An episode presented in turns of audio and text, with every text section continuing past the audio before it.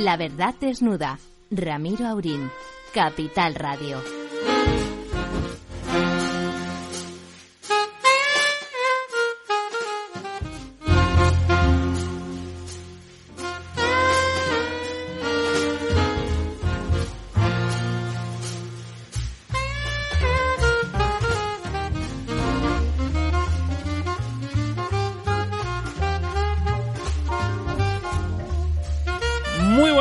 Noches, amigas, amigos. Don Ramón, profesor Tamames, ¿cómo está usted? Pues un poco triste. ¿Por qué? ¿Quién se ha muerto? Cundera. Cundera, es verdad.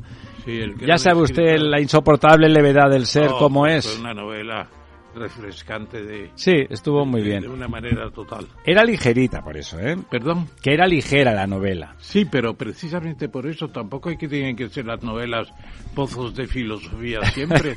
claro, está bien. Yo ahora estoy eh, repasando temas de novela y ¿sabéis con quién me quedo? Pues no con Thomas Mann ni Dostoyevsky, me quedo otra vez con Pío Baroja.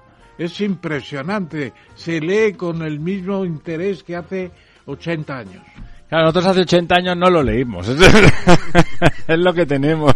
Pues Kundera nos dejó una buena sensación. Sí, además fue un, un- bueno, un rebelde en su momento. Sí, ¿eh? sí, sí, te- tremendo. Cuando la cosa no, no estaba tan Me clara. han dedicado un minuto de silencio en el Parlamento de Europeo, porque aunque él no estuvo en partidos políticos, fue siempre un anti un antitotalitario. Bueno, y los checos, además, Bueno, sí, en esa, Eh, es- en esa tesitura, ya sabe, la Revolución de Praga, en 1968, todo eso, ¿no?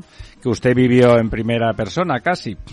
Yo, yo, lo- yo estuve por allí poco, por, por esa época en el 91, que nos invitó Mitterrand a 100 europeos al diseño de la Confederación Europea que quería hacer antes de la, del ingreso en la Unión Europea de todo, todo el este. Bueno, la, la reunión fue un fracaso, pero fue muy interesante. ¿Qué sensación te- tuvo usted cuando la A ver. invasión de Praga? Cuando la invasión de Checoslovaquia en el 68. En el 78. 68. ¿Eh? Fue en el 68, Bueno, ¿no? La el invasión. 68 fue una crisis del Partido Comunista Internacional tremenda. Eh, el, el, el PC, el Partido de España no, no se marchó, pero se marcharon muchos. ¿Tomó, par- tomó partido usted? Sí, fue el comienzo del eurocomunismo. Ahí empezó también. ¿Usted se manifestó en ese momento? En ese momento no, porque teníamos muchos problemas de otro tipo, Internos, ¿no? muy internos. ¿eh? Doña Almudena, Hola, buenas noches. muy buenas noches. ¿Qué tal? ¿Usted también leyó a Kundera en su momento? Sí, me hicieron leer La insoportable levedad del ser. Es que si no leías, eh, si no leías esa novela no eras nadie en ese momento. Ya, no, pero no es que no fueras nadie. no ligabas. En el colegio No, a mí- a mí- nos obligaban a ¿En el leerla. colegio? En el colegio. A, a mí me recuerda otro, otra usted, novela. usted será una pija porque a mí en mi colegio desde luego no me obligaban a leerlo. Yo lo leí porque era hippie. O- otra, otra novela de por entonces que tuvo un éxito en solitario, Süskind, el, el, el perfume. El perfume, sí, sus Fantástica también. Me gusta más la insoportable levedad del ser. Bueno, ¿no? Lo de... Pues sí, es un thriller, ¿no? Era fantástico, sí. Don Lorenzo. Muy buenas noches, don Ramiro. Yo también la leí, pero no en el colegio. A poquito después de, de abandonar el colegio es cuando leí tanto el perfume como la insoportable. Sí, levedad. sí. Eran de una época, ¿no? Sí, eran, eran novelas. Era estupendo, era decir que las estabas leyendo en España, era te daba un caché. Está ahí La Peste. Era- yo Bueno, las leí como a la vez. La- Bueno, pero la peste es anterior. La peste, Para mí es... No, que a la vez, digo. que Eh, las- la, a peste vez. tenía 20 años ya entonces, ¿no? La peste que es del 40 y pico, ¿no? Hombre, yo creo tanto, que ¿no? Albert Camus, que debemos decir Camus porque es un apellido español, eh, murió eh, en aquel accidente eh, muy joven, con 40 años apenas, ¿no? Y eso debió ser el año 50 y tanto. 57, Por ahí, 58, sí. sí. Bueno, eh, usted, que hoy tenemos un, un coronel con nosotros, después a las diez y media, para hablar de esas cosas que nos gustan a Bueno, todos, pero a usted particularmente. Eh, la asamblea de, por- la, de la OTAN, ¿no? Sí, vamos a escribirles, vamos a escribirle, ya le hemos comentado, vamos a escribir a la embajada ucraniana, a, por supuesto, a invitarles a que a que vengan con nosotros también a compartir su punto de vista, que, que quiero decir desde aquí para que lo sepan, que está más próximo al nuestro que otros, ¿eh? que lo sepan. Explique por qué eso. Bueno, eso, lo- digamos, han manifestado su interés en, Claro. en comentar eh, el asunto, pero como ya tenemos a- al aparato... Pero creo que Zelensky está molesto con nosotros. Y yo le intenté llamar esta mañana cuando me enteré. Me dijeron que estaba terminando una conferencia en Lituania. Eh, sí, están ahí los señores de la OTAN. ah. Por cierto, hablando de la OTAN, bueno, no hablando de la OTAN, pero aprovechando que Pisuera pasa por Valladolid, tenemos a, nuestra amiga doña Elvira Rodríguez al aparato y le vamos a dedicar, antes de, de empezar con ella, una canción.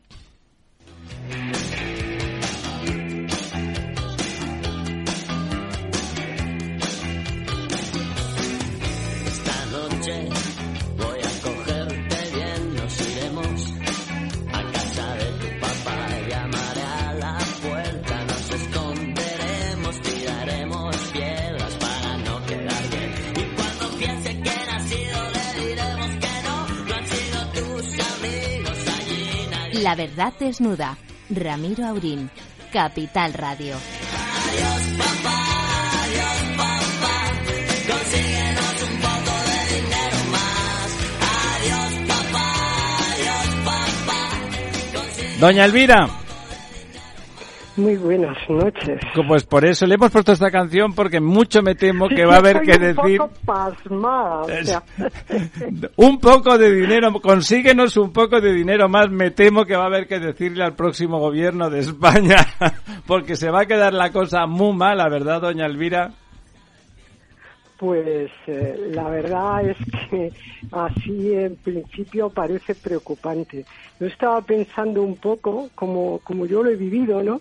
Sé lo que pasó en el año 96, sé lo que pasó en el 2012 y ahora esto es como, como el día de la marmota, solamente que peor, porque tenemos mucha más deuda y se nos van a caer encima las restricciones del Banco Central Europeo, que va a cerrar el grifo, y las restricciones europeas me parece que era obvio ayer, porque ya no sé ni en qué día vivo, donde veíamos que el Eurogrupo había decidido volver a, a lo que ellos llaman la ortodoxia, a ordenar las cuentas de Europa, porque si no, no vamos a ninguna parte. La ortodoxia que consiste en vaciarnos los bolsillos a los demás.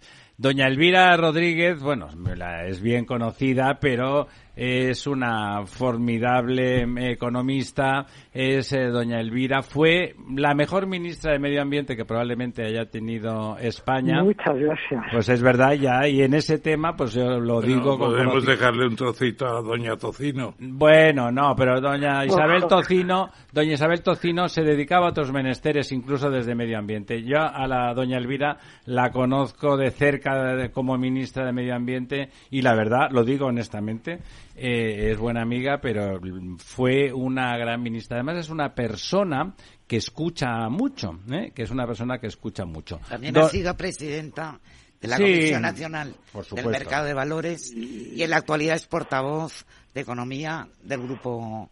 Y además quiero Buenas noches, decirte, Elvira. me alegro mucho de oírte, Ramón, de oírte porque tú fuiste la ministra que en cuyo tiempo me, se me concedió el premio de Economía Nacional y Medio Ambiente. Y fue una gran sorpresa la que se me dio porque no tenía noticia inmediata y fue una de las alegrías de mi vida. Conservo en casa, en el despacho, una foto en la que estás tú junto con los premiados en aquella ocasión. Fantástica, Elvira. Mira, fue un- Sigue con mi agradecimiento premio- como siempre. No, eh, eh, fue un premio que a mí eh, me dejó especialmente satisfecha. Gracias. Quizá por lo que decía, por lo que decía Ramiro antes, yo al ministerio le puse sentido común, sentido común económico y pensamiento y, y en fin, eh, fue no es por hacernos aquí en triángulo un De- poco de las Bermudas. fue absolutamente justificado. Muchas Para gracias. Y me acuerdo que estaba también en la sesión de, de festejo contigo, estaba nuestro llorado amigo y maestro Juan Velarde. ¿Te acuerdas? Sí, señor, sí, señor. Estuvo en bueno, amigo, jefe mío en el Tribunal de Cuentas Sí. y una Ah, persona verdad, también claro, muy ahí. preocupada por todas estas cuestiones, por Ya. todas estas cuestiones, porque, en fin, gran maestro, es verdad. Doña Elvira está aquí en la sección que, dirige Almudena y, y en general, la verdad es que todas las mujeres que, que- que pasan por la sección son lo que yo llamo esas mujeres sin necesidad de cuota eh, y que, que por sí mismas son profesionales o personas extraordinarias en su desempeño. Pero en el caso de, en el caso de Doña Elvira, eso es, como han visto ya por lo que se ha dicho de ella, es doble o triplemente cierto. Su eficiencia y su, su capacidad de trabajo y su sentido común, su sentido común, lo cual entre las personas muy inteligentes a veces no es tan común, ¿no? Porque de golpe el sentido común, sí, quiere, el sentido común a veces eh, necesita aquilatar las cosas a- al común de los mortales. Y eso, doña Elvira siempre ha sabido hacerlo muy bien. Hemos empezado con la broma, con la canción, pero que ha aprovechado doña Elvira para comentarnos la primera, el primer tema, que es ¿qué esperamos encontrarnos? Bueno, pues parece que esperamos lo que es evidente es que nos encontramos con una deuda de 140.000 millones, ¿no? Aproximadamente. Eh, de un billón y medio de- de millones. billón y o sea, medio. De un Exacto, billón y medio. de- de millones, De un eh. billón y medio de euros. De Exactamente. 1.500, mm, es que se nos van las cifras, de billón y medio. ¿Y qué, qué esperan? No ¿Qué, qué se ni- podrá hacer con eso, doña Elvira? ¿Qué, qué tendremos que hacer? Bueno, lo, lo primero que estamos diciendo y que, y que dicen las cuentas están firmadas por la Intervención General. Yo soy interventora de Hacienda, claro que las firma. Pero lo primero que hay que saber es eh, qué es lo que hay, qué es lo que hay de verdad. Y contabilizado ya que sepamos ese billón y medio de deuda eh, que solamente se podrá levantar eh, con crecimiento, pero con crecimiento sano, no con crecimiento basado en la inflación. Y para conseguir crecimiento sano a nuestra economía hay que quitarle mucha grasa. Lo dijo bien Ramón cuando estuvo, el profesor Tamames, con todo mi respeto, cuando estuvo en el Parlamento. A, España hay que quitarle grasa, hay que hacerla que gane en competitividad. Nuestra salida viene inexcusablemente por el sector exterior, no solamente sector interior al que hay que resolver los problemas para que nuestras empresas, que son las que nos hacen crecer y crear empleo, eh, puedan vivir eh, con más tranquilidad, eh, con un entorno más, más flexible, más sencillo, eh, para poder tirar para adelante y para poder competir.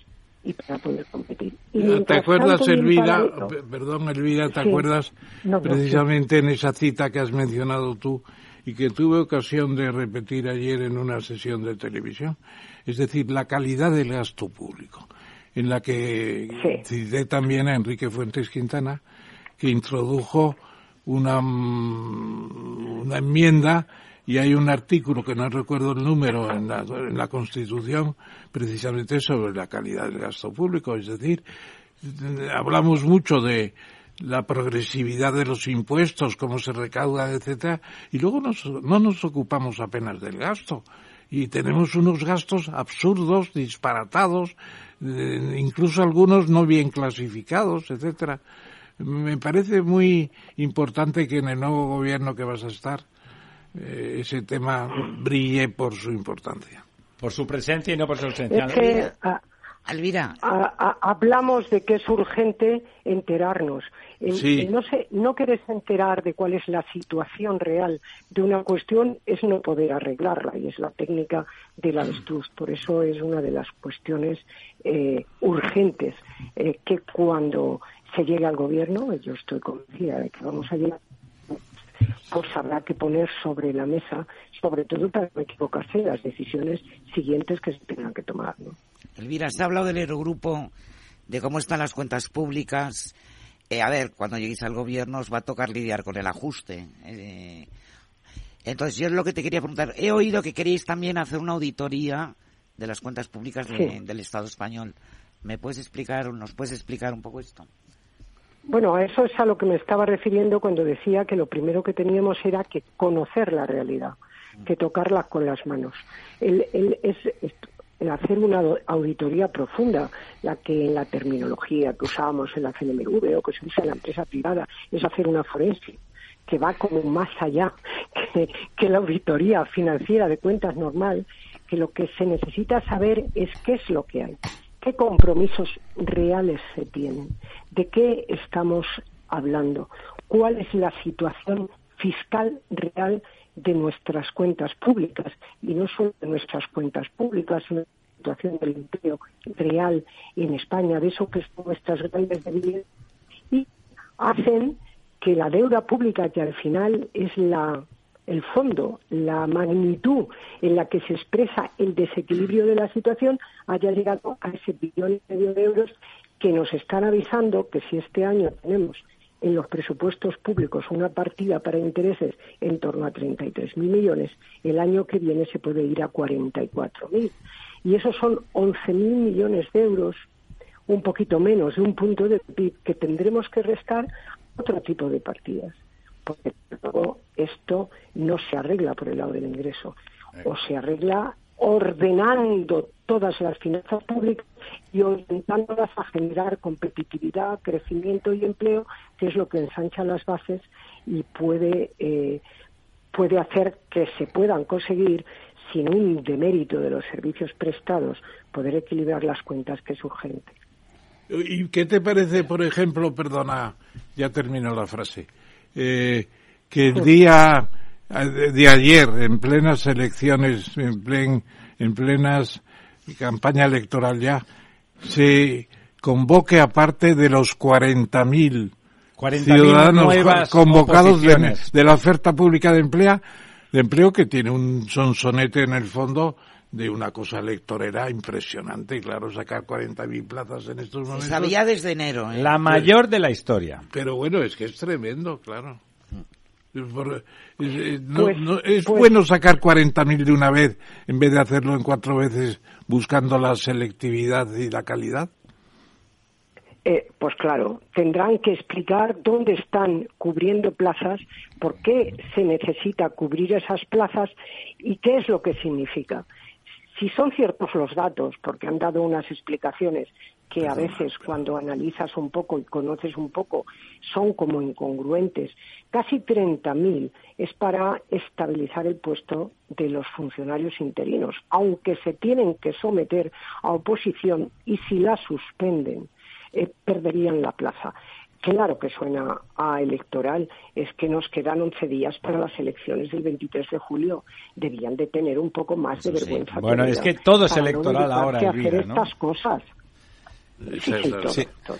Hola, buenas noches. Pero han hecho cosas, han hecho cosas a lo largo de estos últimos dos meses que son también muy preocupantes y que los que tenemos el vicio, entre comillas, de leernos los acuerdos de Consejo de Ministros nos ha preocupado enormemente. Los compromisos de gasto con cargo a ejercicios futuros, saltándose los límites de la Ley sí. General Presupuestaria, han sido constantes todas las semanas Eso constantes todas las semanas. A eso me refería cuando decía que había que coger la situación fiscal del Estado y, y pegarle a un repaso en profundidad para saber de lo que estamos hablando, porque eso además después te ata las manos para que puedas hacer otro tipo de políticas que sean más beneficiosas para la economía, que al final eso significa que son más beneficiosas para la sociedad y que son más beneficiosas para todos los españoles. Don Lorenzo. Hola, buenas noches, Elvira. Soy Lorenzo Dávila. Eh, tú has comentado Lorenzo, antes... ¿Cuánto tiempo? Sí. Qué gusto me da esta tertulia. Qué pena no poder estar ahí con vosotros. que ya está, Pues estabas. Pues, invitada, ¿eh? Tenías que haberte animado. Ya te he dicho que vinieras. Pues sí, pero es que estoy fuera de Madrid y entonces es un poco complicado. No, yo te quiero preguntar porque, bueno, tú has dado un tema que a mí me parece clave, que efectivamente eh, la subida, la política contractiva del, que está aplicando ahora mismo los bancos centrales, no solamente en, en Europa, sino también en Estados Unidos, Inglaterra, aunque Japón está en una situación que mantiene los tipos al menos 0,10%, pese a tener inflaciones que han llegado al 5% también, eh, esto supone efectivamente un incremento, tú hablabas antes de unos 11.000 millones anuales de, de servicio de deuda. Em, claro, el, el hecho de que ahora tengamos que meternos en esta política de ajuste, de ese volver a los eh, parámetros de, de Maastricht, y el hecho de tener que empezar a recortar eh, y aplicar una política contractiva fiscal implicaría una dualidad de políticas contractivas. ¿A dónde nos puede llevar esto? Vamos a ver, el Eurogrupo hoy, yo creo que ha sido hoy cuando lo he leído, eh, no he, he visto la- la- los teletipos, ¿no? no he profundizado más. Decían que se tenían que plantear eh, el equilibrio de las cuentas públicas porque las propias cuentas públicas estaban eh, em, excitando la inflación. Es decir, que el gasto público también es inflacionario, igual que el gasto privado. La política monetaria eh, restrictiva de subida de tipos de los bancos centrales lo que van es hacer más caro el crédito y que haya eh, menos consumo privado o de las empresas o, en fin, encarecer la actividad y, desde luego, son contractivas. El Banco Central Europeo habría que darle una vuelta. Está aplicando políticas económicas clásicas en una inflación que en buena medida se oferta. Pero yo no sé si la inflación europea estará girando hacia inflación de demanda, también como en Estados Unidos, que es lo que se arregla con las políticas económicas restrictivas, ¿no? con las políticas monetarias restrictivas, perdón.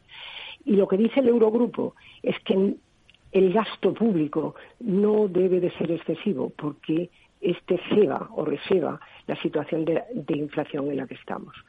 Estas políticas económicas hay que hacerlas con restrictiva puede endurecer las condiciones para que la economía crezca. Y nos hace falta crecer porque estamos saliendo de un periodo de bastante estancamiento. Y no solo de estancamiento, hay que pensar que yo creo que lleva tres trimestres en negativo Alemania, si no lleva dos, y han dicho que estaba en recesión. Y nosotros aquí sacamos pecho, pero sacamos pecho, pero apenas hemos alcanzado el Producto Interior Bruto que teníamos en el 19. Es decir, que no es para, para cantar victoria la situación en la que estamos, ni mucho menos. Y las familias, como consecuencia de la inflación, se están viendo muy afectadas. Y eso va a generar, y ya lo estamos viendo, eh, frenazo en la recaudación esa de la que, eh, que le está viniendo también a las arcas públicas a través de la inflación. Y lo que hay que tomar son medidas que vayan de verdad al fondo, o por lo menos, eh, como diría yo, destripar el problema para saber a dónde tenemos que ir. Y nosotros tenemos que ir a políticas que generen crecimiento. Pero vamos a ver para que esas políticas las pueda llevar a cabo el Estado, en qué situación estamos, porque lo que no puede seguir es creciendo la deuda sin tino. Como consecuencia de la inflación, tenemos el espejismo de que el porcentaje de deuda sobre PIB baja, pero porque es sobre PIB nominal. Pero lo que es terrorífico es que tengamos un billón y medio de deuda. Y ese billón y medio de deuda que tenemos es sobre el que se pagan los intereses que después te restan capacidad presupuestaria para llevar a cabo las políticas que tienes que llevar. Todo eso mezclado es una situación preocupante. Difícil. eh, y tenéis, por eso, tenéis un eh, reto, ¿no? Otra vez. Elvira, eh, has dicho una cosa brevemente que me parece que es verdad. Yo también estaba siguiendo, como por ejemplo ha habido una contratación cientomillonaria de servicios, porque dices, no, se ha contratado una obra. Las obras son plurianuales por naturaleza. Sí. Bueno, eso tiene una lógica. Si hay una planificación, se contrata una obra y la heredan los gobiernos. Eso no es un problema. Eh, Más allá de que uno esté de acuerdo no con la obra, eso no es un problema. Ya es la lógica y la lealtad, digamos, eh, institucional. Pero cuando se contratan servicios que se producen sobre la marcha y en el tiempo y se producen de, pro- de forma pro- plurianual, servicios de comunicación, además, de cientos Sí, de millones sí, y se ha hecho durante este mes de junio, ¿eso el próximo gobierno lo puede revertir o tiene necesariamente la obligación de comerse ese, esos contratos? Vamos a ver, los contratos hay que, en esa terminología clásica, honrarlos. Y si están firmados legítimamente, están firmados legítimamente. Con lo cual supongo que habrá que analizar jurídicamente cuáles son los compromisos que nos encontramos. De ahí vuelvo otra vez a la necesidad imperiosa de hacer una auditoría profunda o una forensic de cuál es la situación eh, para ver eh, qué es lo que se hace con eso. Pero cuando yo hablaba de los compromisos de gasto con cargo a ejercicios futuros, no eran los normales. La Ley General Presupuestaria permite sobre los créditos de un año comprometer el 70% estoy hablando de memoria y a lo mejor han cambiado un poco los porcentajes, el 70% al año siguiente y después el 60 al 60 y el 50, o el 60 al 50 y el 50. Y lo que, para lo, lo que ha autorizado el Consejo de Ministros es saltarse esos límites y irse a lo mejor al 100% del crédito este año para el año que viene y para el otro y para el otro. Ese es el problema. El problema es que se han ido más allá de lo que la propia normativa permite y son también contratos de este tipo eh, que luego no te permiten eh, libertad para hacer las políticas que tú crees eh, que son necesarias. Y eso lo vamos a tener que explicar muy bien y se va a explicar muy bien, eso ya lo ha dicho el presidente Feijó, cada vez que habla. Y eso no es un problema de que la intervención general contabilice bien. Eso es un problema. de hay, hay otro tema que tenéis que hay otro tema, Elvira, que tenéis que explicar bien. Porque la subida de menos tanto, eh, yo estar en 0,3, 0,5, incluso debía llegar en algún momento, del Euribor, claro, tiene un efecto sobre las hipotecas impresionante. Claro. Y resulta que tenemos en gran parte una inflación también, una inflación de costes, porque es un dinero que se emplea para toda clase de actividades y cuando se va a la, a la, la, vivienda que ya uno está disfrutando de ella desde hace tiempo, sin embargo, le sube el Euribor, le sube el, la hipoteca una barbaridad.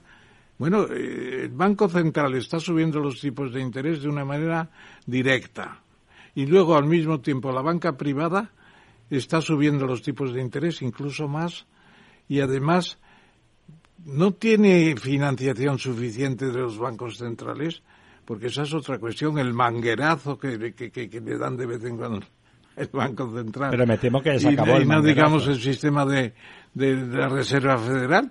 Bueno, y luego además existe la sospecha, yo no sé si has visto un artículo de Martín Wolf que hoy reproducen en la prensa española, un poco confuso, pero dice la inflación ha venido para quedarse más tiempo de lo que pensamos y los bancos centrales están endureciendo su posición otra vez. Y que eso va a tener consecuencias en la hipoteca que la gente le, le quitas un dinero precioso. Claro, claro. Claro, no, estamos viendo con respecto a las hipotecas una serie de noticias eh, eh, o, de, o de información que no veíamos en otras ocasiones. O sea, a la familia media a las familias españolas, o sea, pasando de lo macro a lo micro, a lo micro, micro de la familia de puertas para dentro de una casa, la situación se le ha puesto muy complicada. La situación, los, los costes mensuales les han subido en la gasolina que usan para moverse. Y no me vale que digan que el servicio público es gratuito. Yo pongo el ejemplo de una, de una hija mía que trabaja en Arganda. Y Arganda no puede ir en servicio público desde donde vive. Luego yo no sé que la van a regalar porque no puede. Y antes estaban Móstoles, tampoco podía ir en servicio público. Primero. Segundo, lo que le cuesta la cesta de la compra con niños pequeños. Los alimentos hoy me parece que decían que han subido como media el 11%, pero hay alimentos básicos que han subido eh, bastante más del 11%, que han subido el 50, el 60% la leche, los pañales de los niños pequeños. Y luego las hipotecas, porque todas estas familias jóvenes trabajando, el padre y la madre, tienen hipotecas que se les han encarecido hasta 300 euros al mes en una hipoteca media, que no es nada del otro mundo. No son las hipotecas hipercaras. ¿Qué es lo que pasa? De ahí que nosotros decíamos que se tenía que haber sido más generoso, aunque esto sirve para lo que sirve y es una medida temporal, bajando el IVA de los alimentos, porque la carne, el pescado y las conservas que se consumen mucho, se ha dejado el IVA como estaba. Y decimos que había que deflactar la tarifa del IRPF. Ramón, tú y yo que somos mayores, siempre se deflactó con estos niveles de inflación la tarifa del IRPF para que no hubiera recaudación que se derivara por la puerta de detrás de las tarifas. Mi marido es pensionista y le ha mandado el ministro escriba una maravillosa carta diciendo que le sube el 8% a la pensión, el bruto. Cuando bajas al neto le han subido el 5%. ¿Por qué? El tres puntos de diferencia ha sido el incremento de la retención del impuesto sobre la renta de personas físicas. Y eso es un impuesto progresivo sobre una retribución que sube, que se lleva una parte Y eso eh, es lo que nos lleva a decir que entre las cosas urgentes y sin mirar cómo está la situación y para ayudar a las familias, lo primero que se va a hacer es deflactar la tarifa hasta 40.000 euros y si se puede hasta 60.000, que Muy son bien.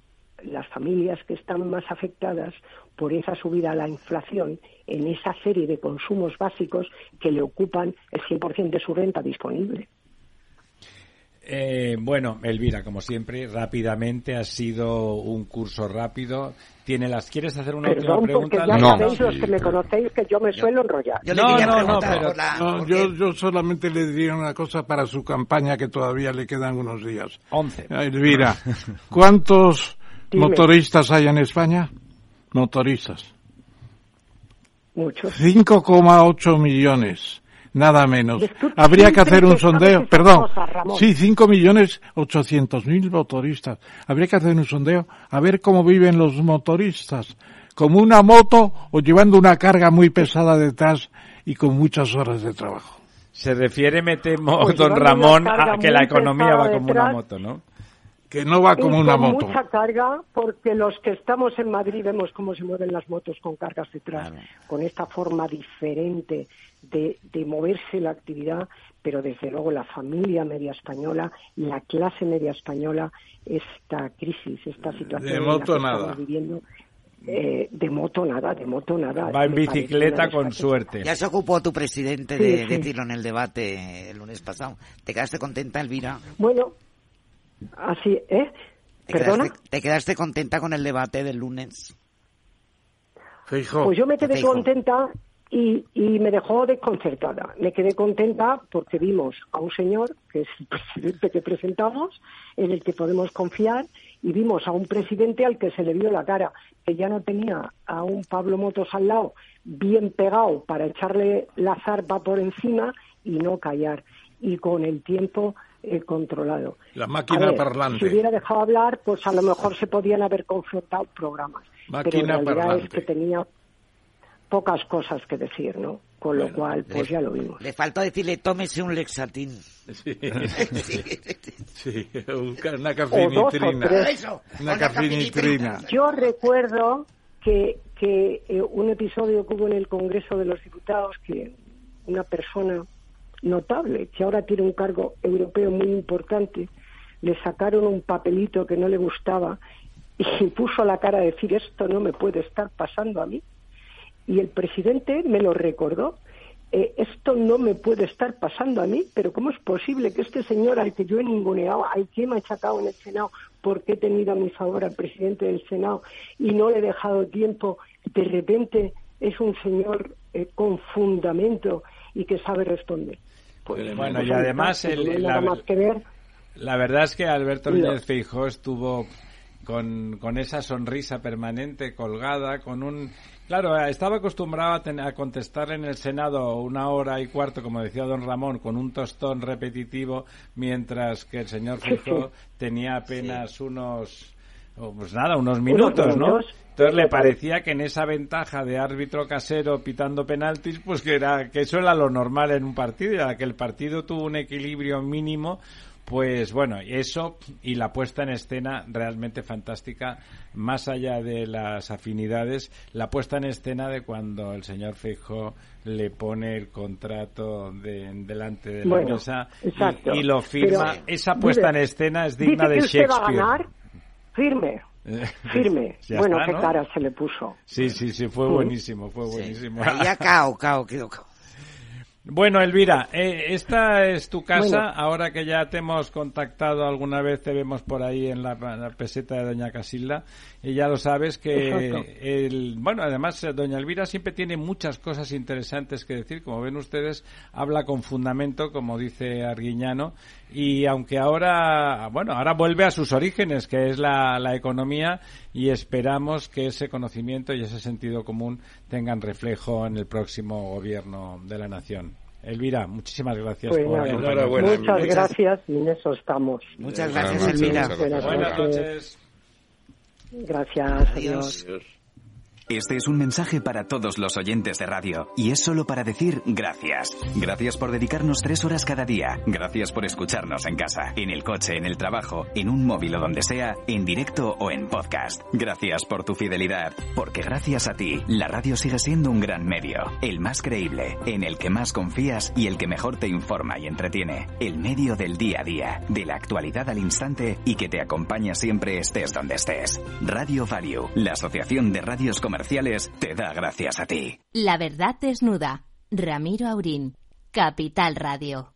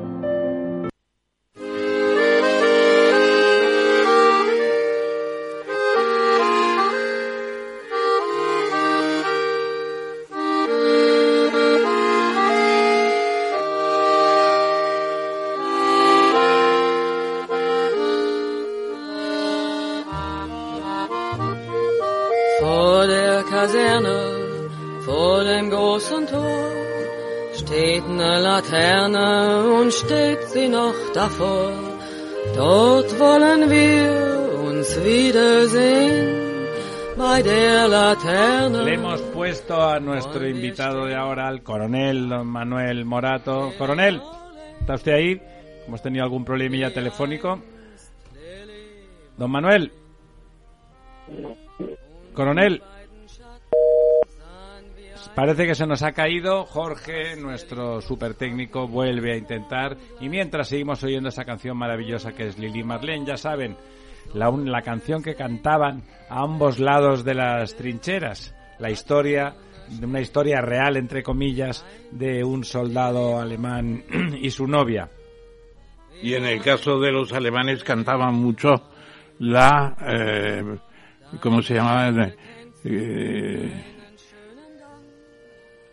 la paloma de Iradier. Así también. Oh, to- totalmente. Esas tres. Y la otra era Tipperary, Tipperary. También la cantaban los alemanes, el Tipperary. ¿Qué pasa con el...? Está que no se cae el teléfono, se cae. Nuestro coronel tiene algún problema. A ver. Ya lo tenemos. Coronel, finalmente, coronel Morato, pues parece que no nos oye el coronel quiten- Morato. Que quiten a Mar- Marlene Dietrich. Bueno, si no está, si no la quita porque como no está el coronel, pues mientras suena esa canción fantástica que le habíamos puesto al coronel. El coronel Morato, un coronel retirado del ejército de tierra, con el que parece que tenemos algún problema, eh, Sí. cuéntenos, cuéntenos. Bueno, y segundo apellido muy específico también, Morato Ferro. Bueno, nacido en el 53, eh, tiene unos trabajos desde el 89 en la Universidad de Oxford, donde siguió un curso sobre defensa y luego ha estado en, representando a España en eh, los países del este y separados de la URSS, eh, Bielorrusia, Kazajstán, etcétera, y ha estado también en el tema de Kosovo y ha visitado toda clase de instalaciones de la OTAN en todo el mundo. Y se puede decir que además ha formado un instituto de debate y análisis de políticas y seguridad, lo cual no es frecuente, con gran éxito. Sí, que sigue, tiene, hay unas reuniones muy interesantes muy, interesantes. Y luego también en los cursos de la OTAN de defensa, de política nuclear y riesgo y proliferación, Parece que ahora Eh, sí que lo tenemos. etcétera, etcétera. O sea que bienvenido, doctor, profe- profesor también, Manuel Morato. Don Manuel, ¿está usted ahí? Sí, aquí ahora le escucho. fin, ahora le, le Finalmente, escuchar, sí. le habíamos puesto para recibirle la Lili Marlene por aquello de que era una canción que, aunque era alemana, era de Concordia. Y don Manuel, sin duda, es un militar de, de Concordia. Y bueno, y con una larga experiencia en la OTAN. Y justamente, podríamos llamarle por muchos motivos, porque aunque está retirado en el instituto que acaba de nombrar el profesor Tamames, sigue permanentemente en activo organizando unas reuniones muy Y interesantes. además de tiene un gran debate. conocimiento de la lengua rusa, lo cual para estos, este tipo de Estos momentos- de este tipo de asuntos es importantísimo.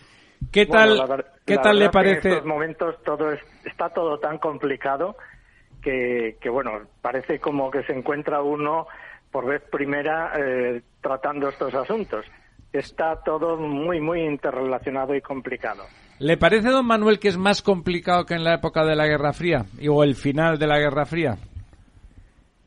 Sí, eh, bueno, al final de la Guerra Fría lo que- había una incertidumbre tremenda, claro, pero desde luego durante la Guerra Fría había una estabilidad y esa estabilidad es justamente lo que ahora no hay. Eh, precisamente en la cumbre que ahora ha terminado en Vilnius o Vilna, por ahora estamos cambiando otra vez todos los nombres, eh, pues es una de las cosas que se ha comentado precisamente es la inestabilidad que hay en este momento en África.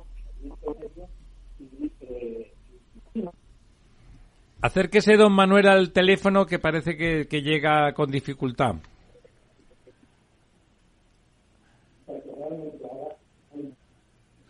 Bueno, realmente mm, No sé dónde no se oye nada. Don Manuel, vaya, parece que hemos vuelto a perder la comunicación. No, está, pero no se oye. Está, pero no se oye. Se oye como lejos, como lejos se le oye. Mire, don Manuel, mire de moverse a ver si en algún punto de la casa hay mejor cobertura.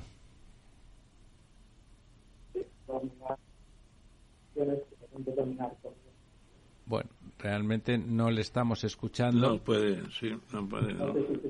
No, se te escucha muy mal, don Manuel, se le escucha muy mal. Mire a ver si se puede mm, colocar en otro, en, en otro lugar o cerca de una ventana, no lo sé. A ver si debe ser algún problema de cobertura o se le oye lejanamente. Al principio se le escuchaba muy bien. Bueno, eh, mientras, eh, mientras intentamos recuperar a don Manuel, eh, Sí, él mismo decía, don Manuel, que había terminado la sesión. Yo he llegado eh, a casa de otros menesteres y he tenido ocasión de ver el final de esa sesión. Y es curioso porque eh, Zelensky quería que ya en este encuentro de Lituania se garantizara el ingreso de Ucrania en la OTAN. Y se le ha dicho que no, que eh, se le pedirá el ingreso en su momento Cuando acabe y, la que, guerra, y claro. que tiene que cumplir una serie de condiciones que todavía no están resueltas. O sea, usted tranquilo, Zelensky, que aquí está el padre de todos que se llama un tal Biden, un tal Biden. Sí, pero yo creo que el problema es que está en guerra, claro. no Sí, hay- pero lo curioso, don, don Ramiro, es que la gran oferta de seguridad total que tendrá Ucrania en estos momentos es del G7, del grupo de los siete, que están allí todos. eh, lle- Llegó el japonés, que es el único, y el canadiense, que no está, bueno, sí está en la OTAN el canadiense, Hombre. pero el japonés no. Y, y por primera vez Japón se incorpora a un tema relacionado con la OTAN y relacionado con una garantía militar, que Japón no estaba por lo Bueno, militar. pero es, es Sí, un pero- aliado realmente, Claro, ¿no? claro, es, es una cosa que además la URSS antigua, o sea, Rusia, Federación de Rusia, toca a Japón eh, Bueno. por todas partes, en Siberia, claro.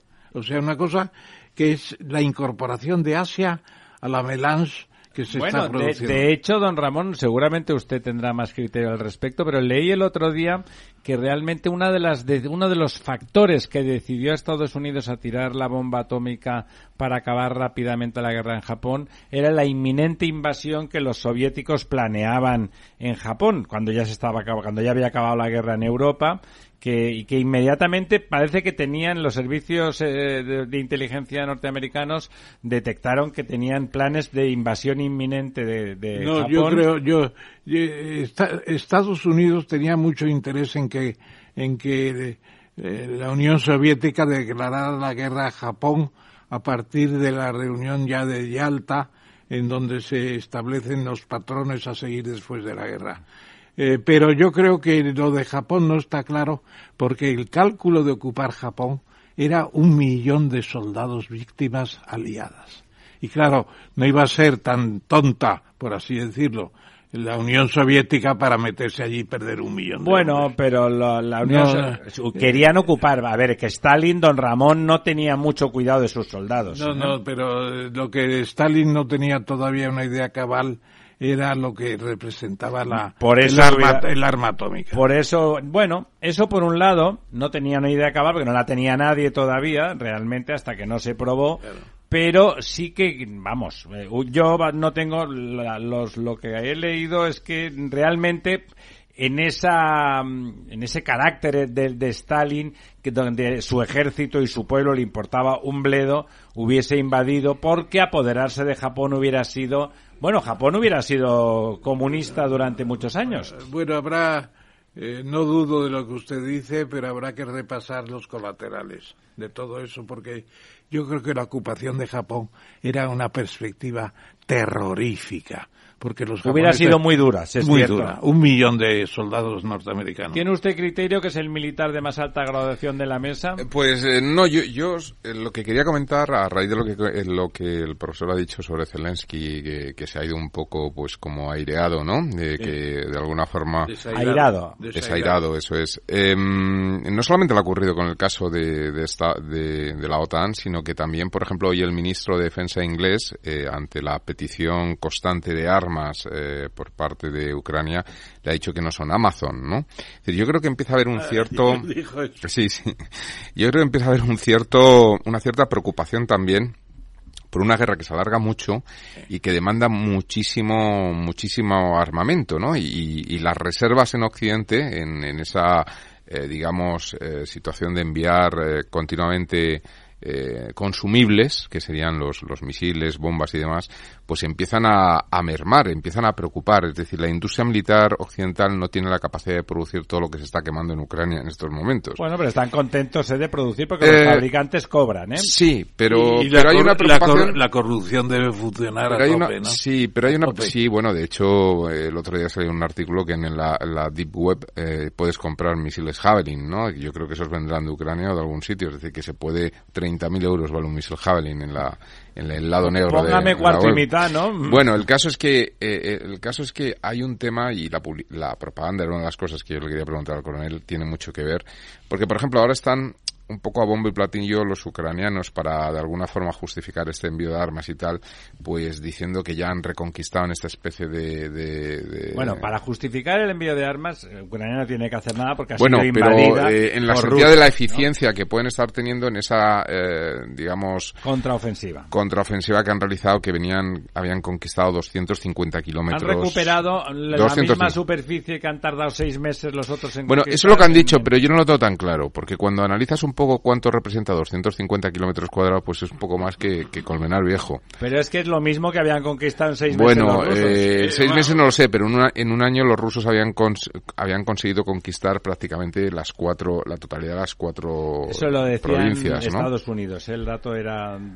Por eso quiero decir que hay mucha propaganda detrás de esta guerra y es una guerra que se está alargando mucho en Ahora el tiempo. mismo es casi que parece, de trincheras, ¿no? que Casi parece que está absolutamente paralizada, estancada efectivamente. más que paralizada, sí. Y, y bueno, que consume muchas armas, pero que luego al final las noticias que vienen de fallecidos pues son cuatro muertos en no sé dónde, cinco en el otro, es decir, casi mueren más en accidentes de tráfico en, en, en España que, que en la guerra de Ucrania. Bueno, hay algo nos raro. alegramos. ¿no? Sí, sí, pero quiero decir que hay algo raro de que es una situación muy... Aunque la pregunta sea dura, ¿quién tiene que dar permiso para asesinar a Zelensky con unos buenos drones procedentes de fabricación? Pues yo prefiero que asesinen a Putin, don Ramón. Bueno, pero yo es que creo que en estos momentos la paz en Ucrania depende mucho de Zelensky, No, don- que don quiere Ramón, el oro y el moro. Me parece, me parece una frivolidad y permíteme que se lo diga que la potencia Sí. invasora y la solución sea asesinar al presidente de la potencia invadida. Me Bueno, parece bueno. Y además eso no acabaría con la No, guerra. de frivolidad, perdón acabaría usted, con la pero guerra. nada. El autor de los de las Torres Gemelas murió con un dron del señor Obama. Y los que están muriendo con drones, eh, es decir, el señor Obama le mandó un- las fuerzas a Pakistán y acabó con él. O sea que esto del asesinato, alguien que No, da- es viable, claro que es Claro, viable. ¿Quién, quién va a dar el permiso? No le van a preguntar a Obama que anda haciendo memorias, ¿no? No creo que sea en Occidente el que dé el permiso de, de asesinar al No, señor. y en cualquier caso yo creo que no acabaría la guerra. O sea, yo creo que eso está muy enraigado en el pueblo. Tiene que tiene casi hasta avisos de guerra Bueno, o civil. no interesa O sea, que acabe la mucho- guerra, o no hay muchos interesa, odios. o no interesa que acabe la guerra. Decís que está estancada, yo no la veo tan estancada. El Está líder- muy estancada. A ver, muy Washington, parada. Washington está mandando o quiere mandar bombas racimo. Sí, sí, sí, además Pero están enviando y... llegar un año. Bueno, de eso ya no lo sé. Pero todo esto Pero- son cosas que suenan bien, bombas de racimo. bien, suenan- No, no, no, no, pero no. quiere decir que son cosas para, para contar tipo te veo.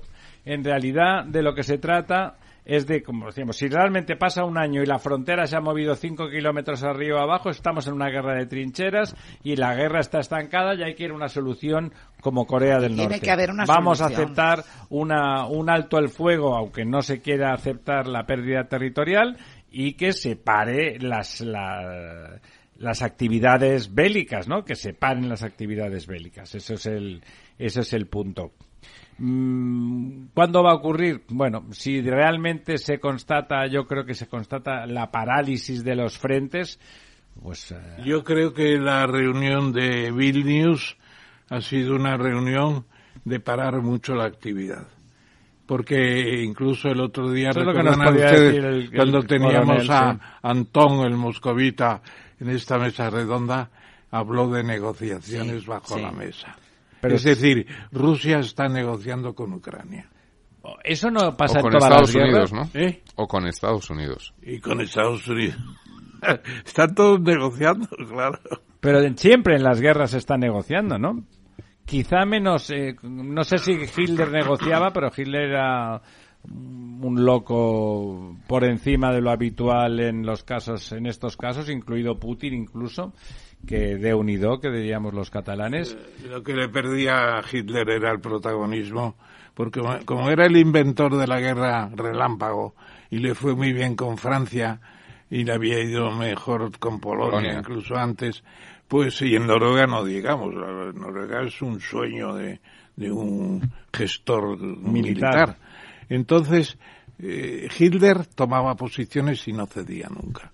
Y para él los espías y los asesores eh, fue un desastre, los fue retirando y claro, pues se lanzó a la guerra contra Rusia y eso era imposible. Bueno, es- es- eso Es fue el error de Napoleón, es un terrible, ya lo sabemos, ¿no?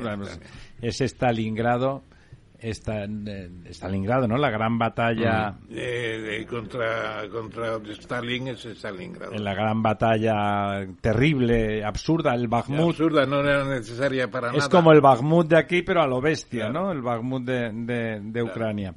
Bueno, parece que hemos perdido el contacto con, con el coronel, que es el que nos tenía que decir realmente cuál ha sido la actividad de la reunión de la OTAN. Eh, finalmente, eh, no le ha ido tan mal a Ucrania, se le ha garantizado de alguna manera que en el momento en que se acabe la guerra sí que podrá entrar. Evidentemente, si la, si la OTAN aceptara, o NATO como sus, nombres, sus siglas en inglés, aceptaran ahora a Ucrania, entrarían en la obligación de, de ser solidarios con ella de forma absoluta y por lo tanto estarían declarando la guerra a las potencias occidentales a Rusia y evidentemente eso desencadenaría la tercera guerra mundial y evidentemente eso es una mala idea. Hay que intentar que la guerra se solucione, hay que intentar que Ucrania recupere sus territorios, pero de ninguna manera, de ninguna manera caer en la en, en la provocación final ¿Y ese de la- papel que lo tiene un chino? bueno, o sea, eh, si el chino le dice al señor Putin, oye, querido querido Putin, se ha acabado el asunto, por favor, vamos a ponernos serios. Yo creo que le haría caso. ¿Usted cree que le haría caso el señor Putin a, No tiene más remedio. a su amigo Xi No, Jinping? no tiene más remedio. No tiene más remedio porque la financiación depende de lo que compren no solamente Rusia, sino incluso la India. Y la India necesita el apoyo de Rusia.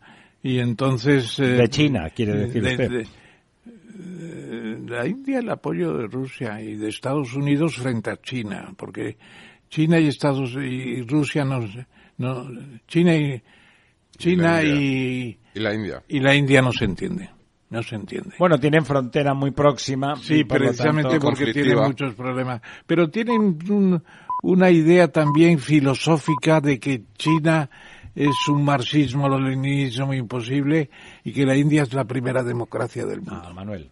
Eso, eso juega también. Bueno, eh, nos hemos quedado sin coronel. La verdad es que la situación es delicada. Nos hemos acostumbrado a la guerra, nos hemos acostumbrado a una guerra. Eso es lo peor de todo. Sí, donde una de las dos potencias es nuclear, ¿eh? porque Ucrania, la verdad es que no ofrece peligro para el entorno ni es un peligro global, no lo es, objetivamente. Mientras que Rusia, si acabara teniendo un brote de algún tipo, pues la verdad es que tiene ahí el arma nuclear y tiene muchas, y aunque estén medio obsoletas, como parece que tiene el resto del ejército, tiene muchas y por lo tanto capacidad de hacer mucho daño. Y por lo que hemos visto, las alternativas al señor Putin no son precisamente mejores. Hay más hipernacionalismo cercano a Putin y muy probablemente en los sustitutos de Putin no serían alguien más demócrata y más prooccidentales, sino parece que serían más eh, hipernacionalistas, ¿no? Bueno, es que lo que parece es que los rusos han inventado sistemas para evitar las sanciones en gran parte. Están vendiendo lo que quieren. Bueno, y, pero y en les- me- y pero a mejores está- precios. Les está costando. Les ¿eh? está costando, pero luego el- la caída del, del PIB de Rusia, que se estimaba que iba a ser brutal, no, No se está es. produciendo. Bueno, también hay, una, nosotros- hay una actividad sustitutiva. Por ejemplo, se fueron los de, qué sé yo, Inditex. Pues ya está comprada por un soviético que está haciendo el agosto con las tiendas de, Pero de- de- igual de nosotros Zara y demás. igual nosotros en Europa parecía que nos íbamos a quedar muertos sin el gas ruso y se ha sustituido. Sí, señor, y estamos comprando más ga- gas ruso, como dijo ayer el señor Feijóo. Bueno, claro. Solo. España, el resto de Europa no, solo España compra más gas ruso porque en la operación maravillosa, en la maravillosa operación de que Sánchez hizo con Marruecos, resulta que hemos perdido el gas argelino y, y la puesta y la gran inversión que hicimos en los dos gaseoductos. Qué gran operación. Pero de eso, si le parece, profesor Tamames, hablamos con nuestro próximo invitado, que es eh, don Manuel Conte, al que le dedicamos también una canción.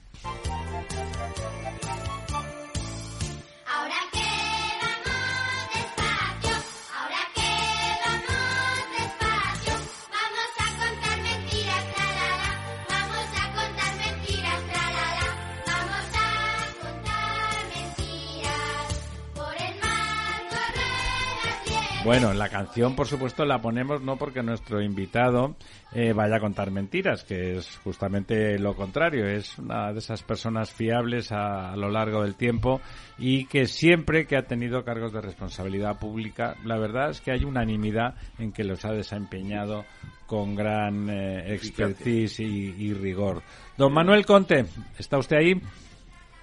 Sí, sí, hola, buenas noches. Muy buenas noches, pero es verdad, ¿no? Que en los tiempos que corren lo de contar mentiras se ha convertido en algo, bueno, frecuente y que además ahora da igual, usted dice la verdad y si quieren descalificarlo le dicen que es mentira y Santas Pascuas, ¿no?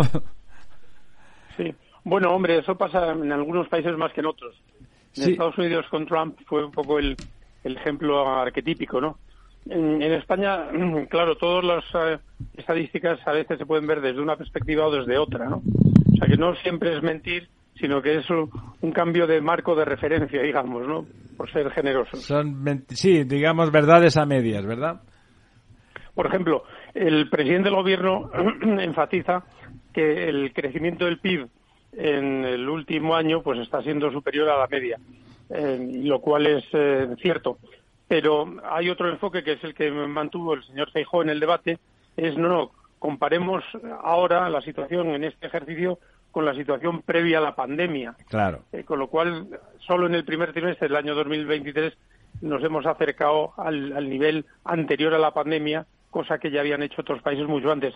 Con lo cual, no es que los dos mientan, sino es que están diciendo cosas distintas que en el fondo son compatibles, pero cada uno arrima el ascua a su sardina, ¿no?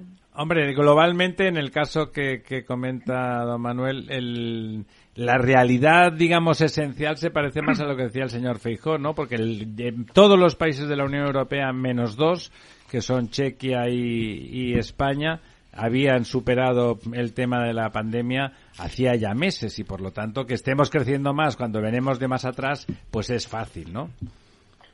Sí, pero también hay que ver por la estructura del PIB español y el peso de servicios, pues la pandemia tuvo un efecto en España. El sector turismo yo creo que sigue representando en torno al 13%, con lo cual eso tuvo un impacto. El PIB cayó en España el 11 y pico por ciento, ¿no? Cosa que no ocurrió en otros países. Con lo cual teníamos más que recuperar y afortunadamente ya en este primer trimestre pues hemos, hemos vuelto a poner el marcador a cero, por así decirlo. En ese sentido, querido Manuel, te habla Ramón Tamames y te damos otra vez la bienvenida en esta mesa redonda de la verdad desnuda, precisamente. Es un título muy a propósito de lo que estamos hablando. Pretendemos ir a la verdad. Tú, cuando viste el cara a cara de, del presidente del gobierno con el candidato a ese puesto, eh, ¿tú les viste como dos economistas o más bien dos contadores de historias varias presentando sus eh, conquistas uno y sus miserias el otro. Hay un, había un concepto ahí de un desarrollo económico de España para convertirse en una potencia europea de nivel importante, eh, unos horizontes tecnológicos, unos horizontes de inteligencia artificial, por ejemplo, no salió para nada ese, esa expresión, no, No sa- salieron- no salió casi nada. No, no salió casi nada. Eh, Era una lucha de porcentajes, además el porcentaje de recuperación del año 19 es un, un 0,1. Un 0,1 es un, un error, da mm, todavía pérdida seguramente. ¿Tú le viste eh, con una, una idea de diseño de país salir de las miserias de, de las pandemias y de las, eh, digamos, eh, grandes recesiones del año 2008 y tener una España con más visión de futuro Más y sólida. que, y que se cuente más con nosotros, porque dicen por ahí que no se cuenta para nada con nosotros exteriormente. ¿Qué, qué opinas, Eh, Manuel? Bueno, no, yo, yo creo que eh, en un debate de cara a los electores, a los electores no hay que entrarles en cuestiones técnicas, eh, porque eh, el, el lector, el, vamos, el oyente se pierde y a veces, muchas veces el, el- eh, político pues tampoco conoce los detalles. A mí, en contra de lo que se ha dicho, me parece que la mm, actuación del presidente del gobierno, el candidato Sánchez, no me pareció tan mala porque en general yo creo que, que vende bien el producto, que a unos les puede gustar más o menos, pero yo creo que es un buen vendedor de productos. Me pareció también que, que el señor Feijóo estuvo muy muy sólido y demostró una, una autoritas eh, que yo creo que le hace un magnífico candidato a, presidente de gobierno. Eh, yo sinceramente creo que lo importante para un país es que su estructura económica, y utilizo ese término no en el sentido tuyo, Ramón Tamames, de tu libro, sino un poco la, la estructura empresarial e industrial y eh, sea sólida. Yo creo que afortunadamente en España, eh, ahora ya lo hemos conseguido, a diferencia de otras épocas, la influencia que tienen los gobiernos sobre esa infraestructura económica pues eh, es, es menor de la que se cree. Yo creo que siempre sobreestimamos la influencia de los políticos en la, en la economía y ellos mismos también la, la sobreestiman. Cuando las cosas van bien, enseguida se ponen medallas y cuando las cosas van mal dicen que la culpa la tiene otro. Pero yo creo que ahí hay unas dinámicas económicas que, que- tienen un cierto grado de, no total, pero un cierto grado de autonomía con las políticas económicas de los gobiernos, ¿no? Que pueden cambiar el sentido, pero y, y yo creo que en, en España ahora estamos en una situación en donde hay, hay un dato muy favorable que, que se comenta poco, pero es eh, que tenemos una situación de la balanza de pagos agregada muy saneada, tenemos un superávit eh, comercial, en- o sea que nos estamos desendeudando res- respecto al resto del mundo como país. No, no digo la- las administraciones públicas, que siguen muy endeudadas, desgraciadamente, pero como país eh, las exportaciones están yendo bien y, y eso yo creo que afortunadamente, salvo que las cosas se tuerzan, irán bien, sea quien sea el que, el que gobierne, ¿no? Con lo cual yo creo que el- los políticos debieran ser un poco más eh, modestos al, al ponerse medallas y, y también al, al flagelar al, al contrario por mm, coyunturas económicas que muchas veces tienen su propia su propia dinámica, ¿no?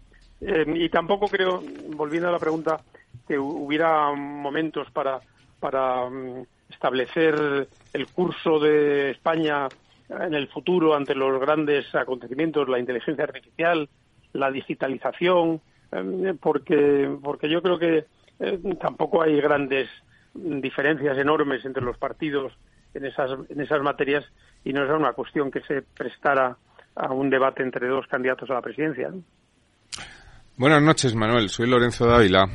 Y a mí me ¿Qué tal? gustaría, Hola. ¿qué tal? Me gustaría preguntarte, eh, estoy totalmente de acuerdo con lo que comentas de que las, eh, bueno, la dinámica empresarial tiene sus propias, sus propias dinámicas, sus propias normas y que, eh, digamos que el impacto de las políticas económicas, pues, eh, cuando un país está bien estructurado, pues a veces son mucho menos de lo que creen o venden los, los políticos. Has puesto de lo hecho, de delante si está bien estructurado. Sí, está bien estructurado, sí. De hecho, eh, eh, esta, esta semana salía, creo que era en el Wall Street Journal, un, un, un estudio que salió de una universidad norteamericana que decía que de 17 sectores en los que habían dividido la economía americana, la subida de tipos había impactado eh, solamente en tres, que las demás no, porque en una economía de servicios prácticamente no están apalancadas, no están endeudadas estas, estos sectores, y que el impacto no había sido tan fuerte y que por eso no se, no se notaba efectos de recesión en la, en la economía en términos de crecimiento, ¿no? Eh, pero claro, hay, hay un tema que viene ahora que me preocupa mucho más, que es la política fiscal contractiva que, el dogmatismo económico nos va a traer desde Europa. Eh, y esto va a ser el gran reto que va a tener que, enfrentar el próximo gobierno que salga de las urnas. Y hay, bueno, pues dos maneras de verlo, pero al final hay una, hay una obligación que viene desde, ese, esa política restrictiva o, o elementos de, de obligatoriedad de cumplimientos de esa vuelta a los, al rigor de Maastricht. ¿Cómo crees que se puede, que se puede acabar eh, gestionando esto? Sí, bueno, yo es que discrepo del planteamiento que has hecho, Lorenzo. Yo soy un gran partidario de las reglas fiscales que consagra el, el tratado.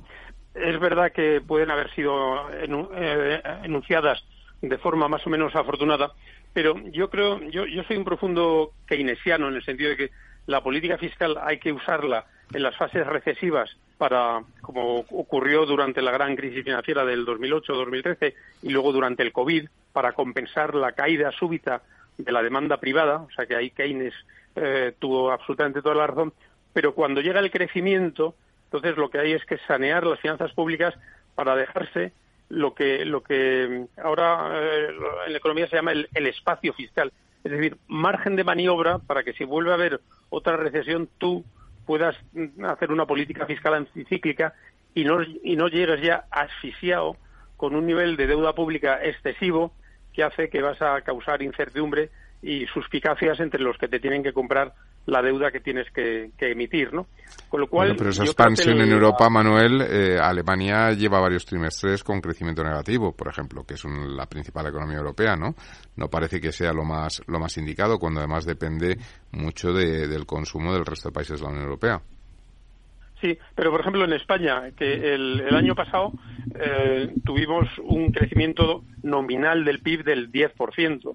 Mm. Bueno, y, y yo creo que era un momento muy bueno para, para em- empezar a sanear de forma significativa las cuentas públicas, bajar el, el déficit. Este año el crecimiento nominal, o sea, suma del crecimiento real dos y pico, más el deflactor del PIB eh, cuatro y pico, como el siete, es, es menor, pero, pero estamos ya en una situación de, de crecimiento del PIB nominal, como todos sabemos, y el, el señor Feijóo dijo en, en el debate, eh, la recaudación por IRPF ha crecido mucho. Bueno, pues yo creo que eh, llega un momento en que en las fases de expansión hay que ser más eh, hormiga que cigarra, precisamente para que luego cuando vengan mal dadas uno tenga suficiente margen de maniobra para poder hacer labor anticíclica, ¿no? Y, y yo creo que eso es lo que tenemos que aprender.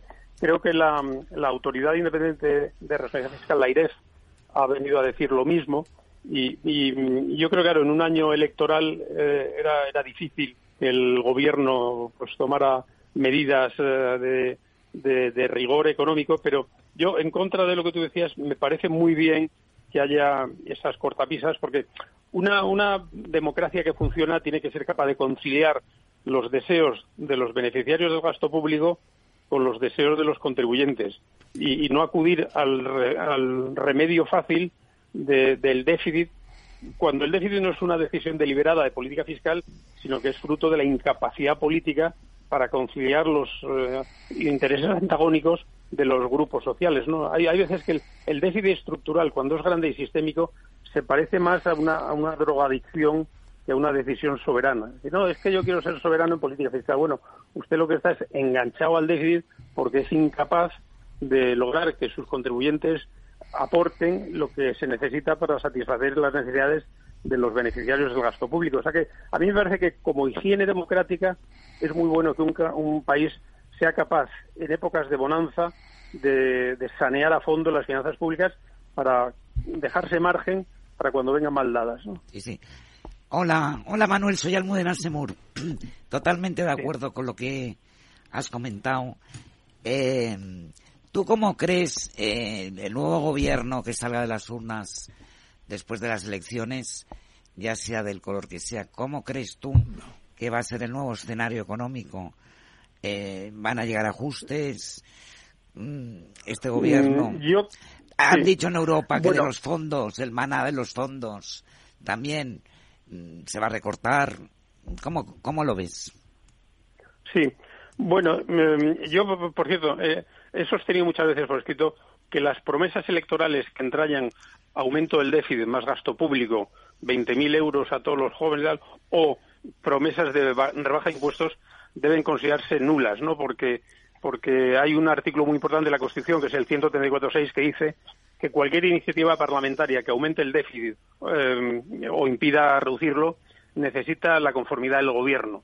En esta época preelectoral tenemos un gobierno en funciones, no hay gobierno, con lo cual hasta que no haya un gobierno que diga, oye, el programa eh, fiscal va a ser este, no hay nada verdaderamente vinculante y todo lo que hacen los candidatos en la época electoral son vivas cartagenas y, pero bueno, la, la situación económica yo creo que, como decía antes, no es eh, mala, tampoco es eh, bollante decir que, que España va como una moto. mm, Yo creo que es un poco exagerado, entre otras cosas porque tampoco le interesaría a España ir como una moto, porque ya sabemos que las motos y las burbujas acaban acaban como el rosario de la aurora, ¿no? Con lo cual lo que hay que tener es un crecimiento constante. Este año parece que un poco el perfil trimestral va a ir un poco en descenso, pero para el conjunto del año pues vamos a estar por encima del 2%, que no es para tirar cohetes, pero vamos que está bien. Hoy por hoy no se avisora ninguna crisis grave. Lo que sí es cierto es que el gobierno que salga de las urnas pues tendrá que aprobar un plan de eh, estabilidad de eh, cuatro a siete años, como va a exigir ahora la Comisión Europea y la nueva regla fiscal, que establezca que la deuda pública tiene que bajar de una forma significativa y no tan marginal como lo ha hecho eh, o como lo va a hacer en España este año 2023 y lo hizo en el 22, ¿no? Que yo creo que bajó un poquito, pero más porque creció el PIB que porque hubiera un saneamiento de las de las finanzas públicas, ¿no? O sea que mm, tampoco creo que vaya a haber eh, ningún volantazo eh, grande si, eh, como parece previsible, y a mí me parecería además bien, como he dicho públicamente, pues formar a gobierno el señor Feijóo, ¿no? Creo que habrá habrá continuidad en muchos aspectos, aunque haya diferencias de, énfasis, ¿no? Pero, pero ya, digo, yo creo que las eh, grandes economías son mucho más eh, estables y aunque la coyuntura económica y política y los medios de información siempre están buscando un poco los tres pies al gato y las enormes diferencias y magnificando las diferencias, yo creo que hay bastante pues, puntos en común eh, en, en las políticas económicas de los grandes partidos. Bueno, y no puede suceder también, Manuel. Tú has hecho antes una referencia que a mí me ha parecido interesante, que ya muchas cosas de la economía la- las van decidiendo en los niveles empresariales. ¿Se puede hablar de una burguesía española en estos momentos? Está en torno al IBEX 35, en torno a las grandes exportadoras españolas que son ya muy fuertes, etcétera, eh, verdaderas potencias ya como Iberdrola, etcétera, eh, y no digamos eh, ferrovial con sus movimientos incluso separándose claramente de lo que el Estado le preconiza, etcétera. Hay una burguesía Claro. que va teniendo más fuerza y vamos a ver lo que ha de sí. Y luego está eh, el ejemplo de Japón, porque Japón no hace esa limpieza que dices tú de vez en cuando, después de una crisis hacer una limpieza, una consolidación fiscal, si se llama así, etcétera, porque va elevando su deuda de manera perpetua, está en más de 200%, eh, es cierto que los japoneses tienen sus propios bancos en todo eso, etcétera, pero acomodarse a una política como de recurrir a la deuda pública masivamente va a ser difícil abandonar esa situación. Eh, yo no creo que vaya a haber grandes volantazos después de las elecciones. Eh, lo que va a haber es un poco más de precaución, más vigilancia del presupuesto, pero la política en sí quizá más énfasis en el empresariado, eso sí, claramente. Mm, Sí, sí. O sea, a mí me parece que eh, afortunadamente el- el- eh, las empresas españolas son más ricas que el IBEX y hay no muchas, porque en España tenemos un problema de microempresas, las empresas son muchas, demasiado pequeñas, pero hay muchísimas empresas eh, medianas que no están en el y que son exportadoras y hay mucha industria, eh, no, digamos en ciertas zonas de España, ¿no? Pero eh, en el País Vasco, ta- también en Cataluña, en, eh, Valencia, en- hay cantidad de, sitios donde hay empresas que no son de IBEX, pero lo que desde luego sí me parecía patológico es usar la palabra IBEX como insulto, como Eso sí. parte del actual Claro. gobierno se ha utilizado. Una conjura, revés.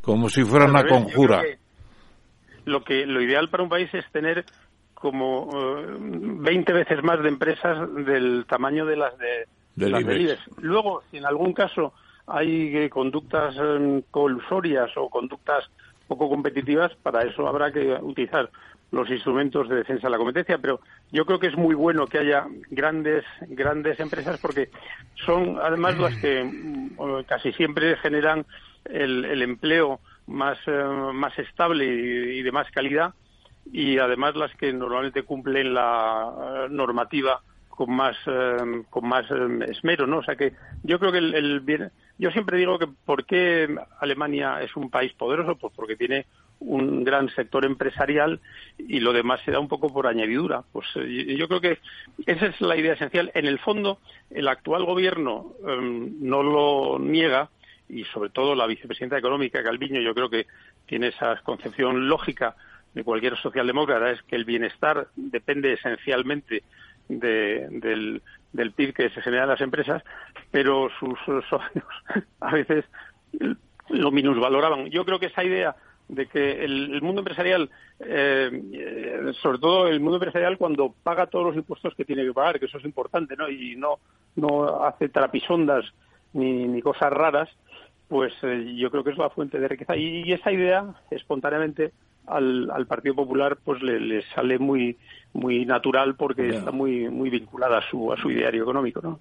Manuel, ¿sabes lo que Pero pasa? vamos, Que yo- yo creo que tampoco- Las trapisondas, Yo- está la ley para ponerlas en cintura al que haga cualquier cualquier eh, cosa mal hecha, cualquier intento de pues de no respetar la competencia, de no pagar los impuestos, o sea, eso no es una cosa de la que hay que criminalizar al, al- al sector empresarial. No, sino- no, pero hombre, ha habido tramas tramas de facturas falsas para para deducirse el IVA, ¿no? Eh, ha habido esas sentencias recientes que hablan de, de eso, o sea que eh, yo creo que la eh, y en general yo siempre soy muy partidario de, de apoyar a la agencia tributaria en la lucha contra contra eh, los eh, evasores fiscales, ¿no? O sea que a mí me parece que a los que pagamos impuestos nos interesa que la Claro, que agencia pague tributaria todo el sea mundo, claro, que pague- Claro. Sí, por ejemplo, ahora Sí. ha habido una sentencia.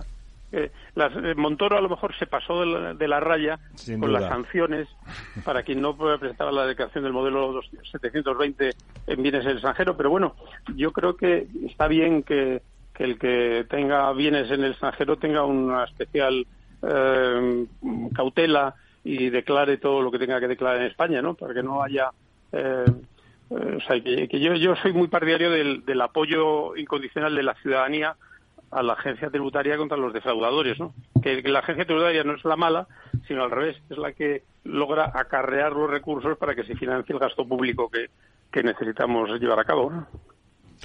Sí, eh, Manuel, eh, estamos o podemos estar viviendo las puertas de una, de un nuevo, de una nueva revolución o al menos un fuerte shock tecnológico que empieza mm, a ser un tanto inquietante. Me refiero a la inteligencia artificial. También la semana pasada aparecía una noticia de cómo el mercado de trabajo en Estados Unidos empieza a ver un, una pérdida de, de empleos cualificados y sobre Sí, sí. todo a no crecer los salarios en el tramo, digamos, más cualificado de los empleos, mientras que sí que están creciendo acompañando la inflación los empleos menos cualificados. Empieza a haber un elemento preocupante. Eh, ¿Cómo ves tú la evolución de la inteligencia artificial en los próximos años que parece ser va más rápido de lo que podemos incluso imaginar? Pues eh, sinceramente no, no soy capaz de decir nada medianamente autorizado porque no no eh, no conozco en profundidad el asunto y no no no, no sabría decir a los oyentes nada que les aporte valor. Lo que sí es cierto es que ante las eh, innovaciones tecnológicas desde los luditas para acá siempre ha habido un sobresalto y un, un miedo eh, que a menudo se ha considerado infundado. No, no cabe duda que la distribución de la renta eh, pues eh, afecta a los trabajos poco cualificados y como receta general pues Pero en este sea- caso, en este caso está empezando a afectar a los más cualificados. Es decir, donde se están empezando a recortar son los, los bonus, se están empezando a recortar, eh, sobre todo en el sector tecnológico, empleos muy remunerados, están bajando el nivel de remuneración de los, de los empleos más cualificados. Eso es noticia de la semana pasada.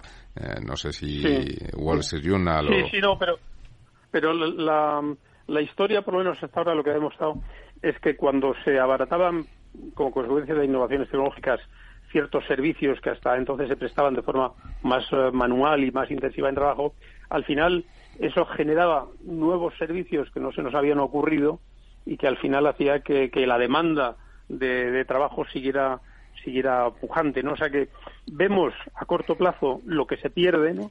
Pero no somos capaces de imaginar lo que va a surgir eh, a partir de, de esa nueva configuración de precios y de esa simplificación de ciertas tareas, ¿no? Hay, hay productos que hoy eh, tenemos y que somos capaces de producir y servicios precisamente porque una serie de, de productos intermedios que antes eran muy caros ahora son muy baratos, ¿no? Pensemos en todo lo relacionado con, con la digitalización, o sea, la digitalización ha suprimido eh, eh, muchos eh, trabajos poco cualificados, pero claro, ha generado una plétora de nueva demanda de servicios que, que hace que en términos netos Pero hace- haya, haya una... Hace, hace unos meses, Manuel, un informe de Goldman Sachs decía que en los próximos años, y no muchos, hablaba de un horizonte en torno a los 5 o 10 años, se iban a perder 300 millones de puestos de trabajo en Occidente y que lo que se iba a generar iba a estar por debajo de los 40 millones. Es decir, que en términos netos estamos hablando de una pérdida en torno a 260 millones de puestos de trabajo en el- la economía occidental. Es un informe, pues, eh, yo creo que de febrero, marzo, de Goldman Yo, Sachs. yo, yo sí. La, la Unión Europea ha sacado un informe al revés que hace falta habilidades eh, para cubrir puestos de trabajo Pero no cualificados. y cualificados. No, la- Sí. el, el tema es la sí. cantidad. El tema es la cantidad. Pues yo a propósito de esto, de los trabajos, recuerdo una frase de Juan Rocho, que estuvimos en una reunión, que por cierto estaba también amando de Miguel como sociólogo, que le estimo mucho. Pues eh, dice, los trabajos esos no sirven para nada. Y luego, sin embargo, nos adjudicó un trabajo a una empresa que yo dirigía entonces y fue, creo que bastante bien. Pero yo lo que tengo claro es que la inteligencia artificial la va a aprovechar sobre todo China. China porque tiene que aumentar la productividad de su sistema industrial sobre todo de una manera formidable porque la caída demográfica de China es pavorosa, es pavorosa. Ay, pero y el Eh, a, mundo, no a principios de siglo había todavía generaciones de 20 millones de chinos y ahora esas generaciones eh, son de 10 millones y están compensadas a la baja por la mortalidad que ha aumentado de una manera formidable. Entonces China o se moderniza y se está viendo además incluso hasta el punto de que las, la joven promoción esa de 10 millones no encuentra trabajo inmediatamente la juventud china, porque están en un proceso de inteligencia artificial, de aumento de productividad extraordinario. No sé qué opinas, has dicho que no tienes todavía una clara idea de, de la inteligencia no, no. artificial, pero no, no va por ahí la cosa, Manuel. Pues em, pueden, yo no lo sé, porque es que no, no, no tengo grandes conocimientos del asunto. Lo que sí creo es que en, en España todo lo que sea potenciar eh, la formación y las carreras universitarias en, en ciencias, yo creo que es, es bueno, ¿no? Eh, no solo, o sea, los eh, disciplinas conocidas como las STEM, ¿no? Eh, Matemáticas, eh, ciencias, física. eh, yo creo que a veces hay, hay carreras de humanidades perfectamente perfectamente útiles, pero pero yo creo que Ceteris Paribus todo el énfasis que pongamos en, en la, en la ciencia, pues eh, m- no lo sé, eh, pero me da a mí la impresión que la Universidad Española no está generando los licenciados que se necesitan en No. el futuro. Eh, Hay, hay un- una especie de, de, De retraso. interés. eh, eh, sí, o sea que, que las eh, universidades producen lo que quieren, no por, para eh, preparar para el futuro a los individuos y el futuro empleo de los eh, licenciados les importa bien poco, me parece, a muchas universidades. A muchas universidades ¿no? Y yo creo que ahí habría que acompasar mejor las necesidades de la, de la empresa presentes y sobre todo futuras con, con el- la orientación de las de las universidades y la formación superior. Bueno, también la secundaria, no, no cabe duda, ¿no? O sea que yo creo que ahí e- esa sí que sería una receta, cualquiera que sea lo que nos depare la inteligencia artificial, una mm, mejora en los niveles educativos y en particular un énfasis en lo que son en lo que es formación científica, yo creo que es un medicamento de amplio espectro que, que no no causará ningún daño, sino todo lo contrario. Fíjate, Manuel, lo que has dicho es muy importante, pero no es tan grave el déficit de formación, que tenemos grandes universidades y una cierta capacidad de producir técnicos, ingenieros y científicos, sino la propia estructura eh, psicológica de los organismos europeos eh, de la Comisión Europea. Por ejemplo, ¿sabes cómo son los comisarios eh, europeos? Son seis juristas, cinco economistas, tres educadores, dos politólogos, dos matemáticos, dos ingenieros, un médico, un físico, un asimismo llamado culturólogo, un filósofo, un psicólogo, un sociólogo y un historiador, que por cierto es el comisario de energía. O sea, el 22% de, de la, del gobierno europeo son científicos o ingenieros. Eh, en, en China, en China, el equivalente, Sí. los comisarios del Politburo son todos, ojo, todos, no digo que sea lo deseable, pero todos son científicos o ingenieros. Eh, hay una cuestión de actitud. O sea, en Europa hay unas universidades formidables técnicas eh, y en Europa y en España lo que ocurre es que, bueno, si miras el gobierno actual de España, probablemente equiparable a otros gobiernos de España, no lo digo ahora por meterle el del ojo al señor Sánchez, sino, bueno, pues la verdad es que brillan por su ausencia los técnicos. Las personas que se dedican a organizar sectores muy, muy, muy técnicos, resulta que mm, carecen manifiestamente de habilidades formativas. Tienen, tienen muchos sexólogos. Bueno, pero la labor de un ministro en general de un cargo público tiene también bastante de administrador Sí, correcto. y a veces para esa función de administrador no necesitas necesariamente una formación científica, sino para conciliar intereses. O sea, yo, yo creo que ser buen político es, un, es una tarea muy difícil eh, y para ser buen político yo creo que no se necesita ser un físico, ni un, un matemático, ni un científico, sino que se no necesariamente y no siempre, pero como tú has dicho, Manuel, eh, bueno, hombre, entre poca y masa, ¿no? Que decimos en Cataluña, o sea, es- hay, hay, hay ministerios donde la habilidad de conciliar seguramente es más necesaria que determinadas habilidades técnicas y científicas. Hombre, pues para gestionar y planificar el sector de la energía, eh, pues a mí me parece que tener un criterio bien formado al respecto es importante. O para saber qué hacer con el agua en España y no ir a un discurso puramente ideológico o pseudo religioso, está bien tener Y- una y capacidad. no, ¿no? será necesario, Ramiro, que tengamos algún Julio Verne y algún Isaac Asimov en Pero el eso gobierno. fuera del gobierno, hombre. Porque cuando Franco fue a inaugurar en Sidesa, allí en Avilés, estaba Suances. Y es el único discurso en que Franco ha hecho un, casi un chiste. Y le dice, miren, miren, miren ustedes, se dirigió a la prensa, aquí tenemos a un Julio Verne, sí señor, el señor Suances. Bueno, pues lo que necesitamos son también, digamos, Visionarios. visionarios de perspectiva futura. Pero para eso hay que saber, ¿eh, don Ramón? Hay que saber y hay que tener un Asimov y un Julio Verne. Bueno, no sé si Julio Vernes, pero sí técnicos y científicos con capacidad prospectiva.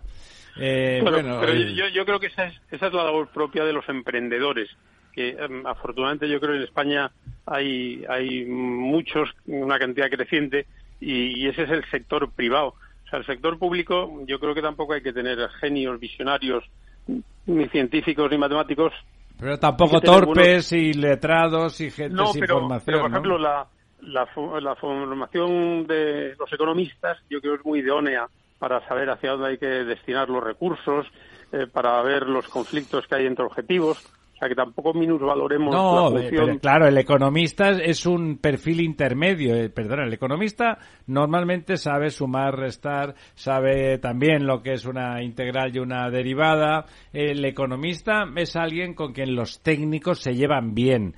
El economista mm, tiene una capacidad de racionalizar todos los elementos que conforman algo tan complejo como el mercado y que el técnico lo agradece, ¿no? Porque el técnico o el científico tiene una cierta tendencia a la objetivación extrema y el, y el economista lo pone en contexto, ¿no? En general el economista no es de los que nos vamos a quejar por su presencia en los gobiernos, en, en mi opinión.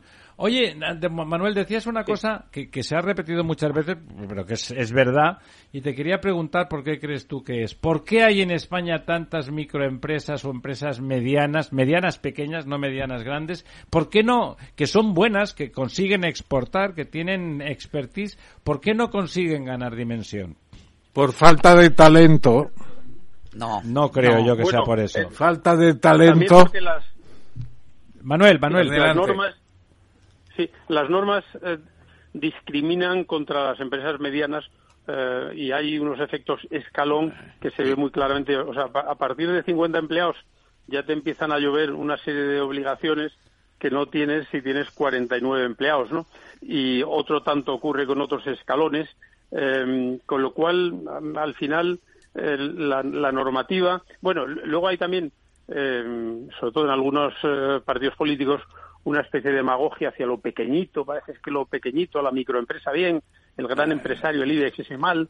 Yo creo que es equivocado. Hay, hay eh, eso, una, una dificultad para, para integrar empresas eh, y yo creo que esa es la gran diferencia que siempre se ha dicho Sí, entre no- Sí. no solo Alemania o España, sino también Italia o España. Yo creo que Italia tiene una, un nivel medio de empresa más grande. Y no digamos que Argentina. la española.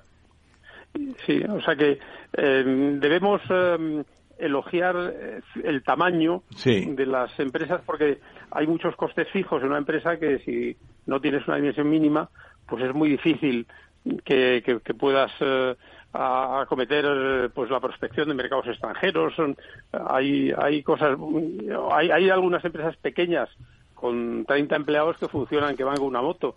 Yo eh, estoy asesorando a una y verdaderamente me parece elogiable. Pero no cabe duda que tener un cierto tamaño ayuda para muchas eh, tareas y, y genera estabilidad. Con lo cual yo creo que una de las funciones, una de las medidas que deberían tomar las- los legisladores es no discriminar siempre contra las empresas que tienen más de 50 empleados o, o 250 y, y porque en el fondo eso acaba siendo perjudicial para, para, para la solidez de- del tejido empresarial, ¿no? ¿No habría que hacer exactamente lo contrario? ¿Primar de alguna forma las fusiones y el, y el crecimiento orgánico razonable de esas empresas? Cuando hay a veces, uno se pregunta, cuando uno conoce un cierto sector, a veces se pregunta, ¿no? Estas tres o cuatro empresas que tienen capacidades más o menos complementarias, nunca son del todo complementarias, pero lo son más o menos, se imagina uno esas empresas juntas y claro, no hay ningún estímulo real para que,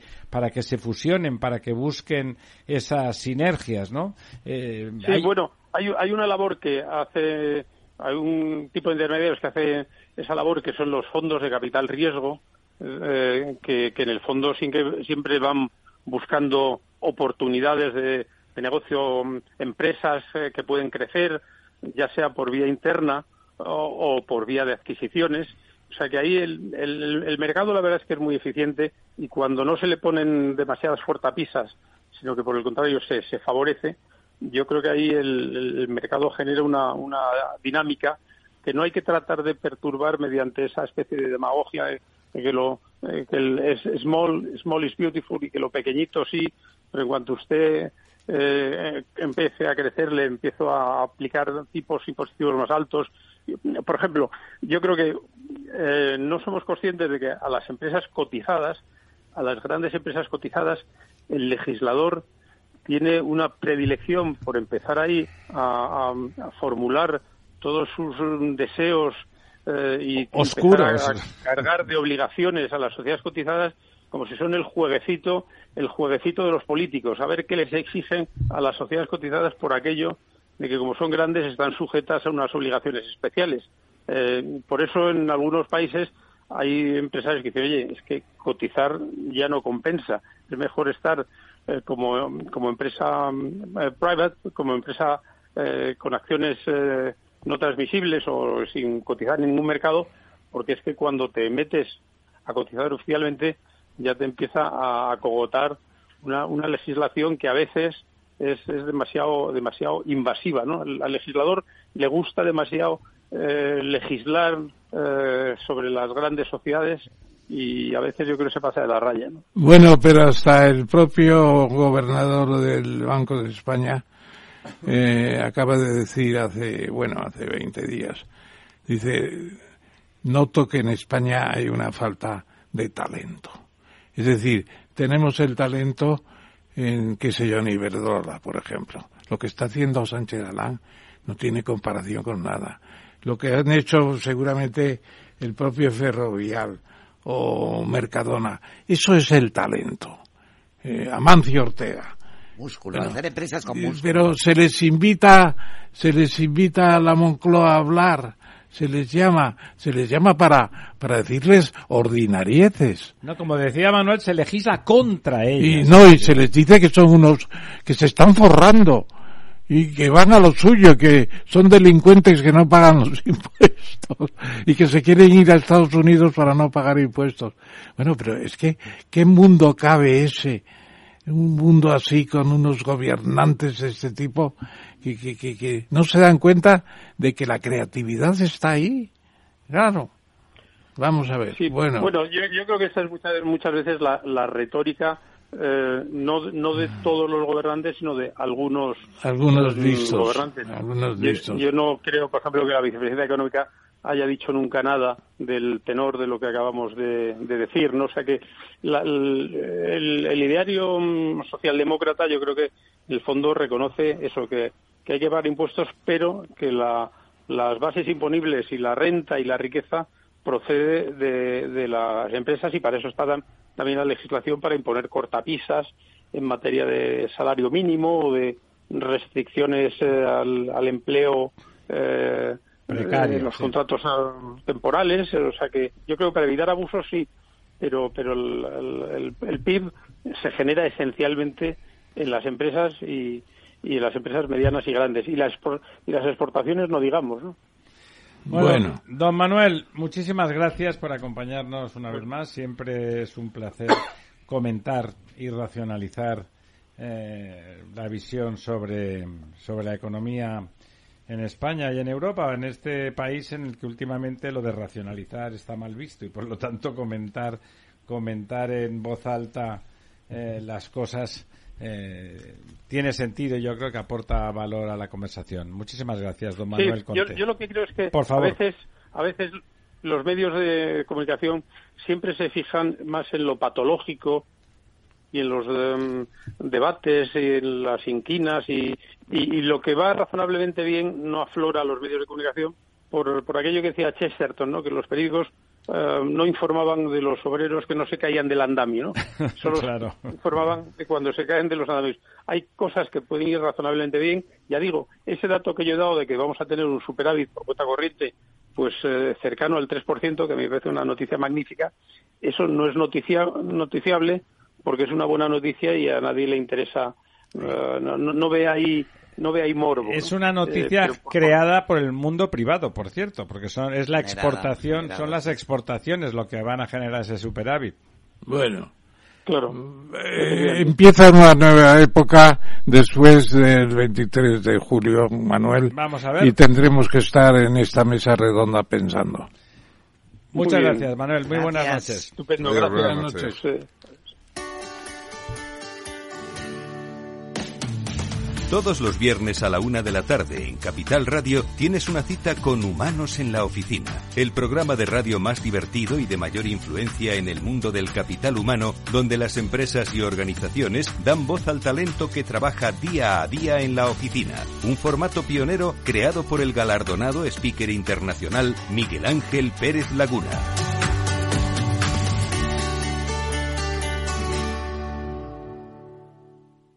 La verdad desnuda. Ramiro Aurín. Capital Radio.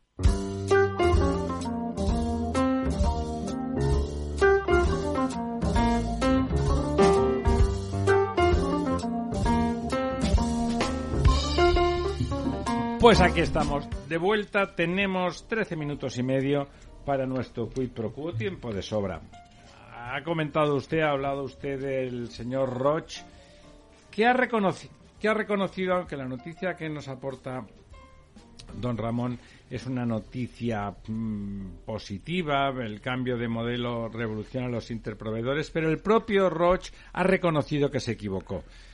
Se equivocó en parte. Ha Eh, reconocido que ese- esa relación de confianza extraordinaria que tenía con un paquete de 115 proveedores asociados eh, era muy buena y que en esa ruptura y multiplicación por, por mucho y buscando proveedores mucho más especializados se ha roto alguna magia de, Sí, de- sí, pero también se ha ganado en competencia porque, claro, son 3.000 proveedores los que hay ahora. Ya no tienen las prebendas de antes, que tenían una seguridad extraordinaria. Pero la calidad de, de Mercadona también era extraordinaria antes. Bueno, y se mantiene en cierto modo, ¿no? Pero lo cierto es que hay mucha más competencia ahora y precios todavía más bajos para, No, a mí, a mí me gusta lo que ha hecho Roch, que en un ejercicio de transparencia y de honestidad intelectual ha dicho que ha habido fallos importantes y que hay cosas que debería... No, y ha yo- recuperado parte de esa Sí, relación. ¿no? sí, sí, sí, sí.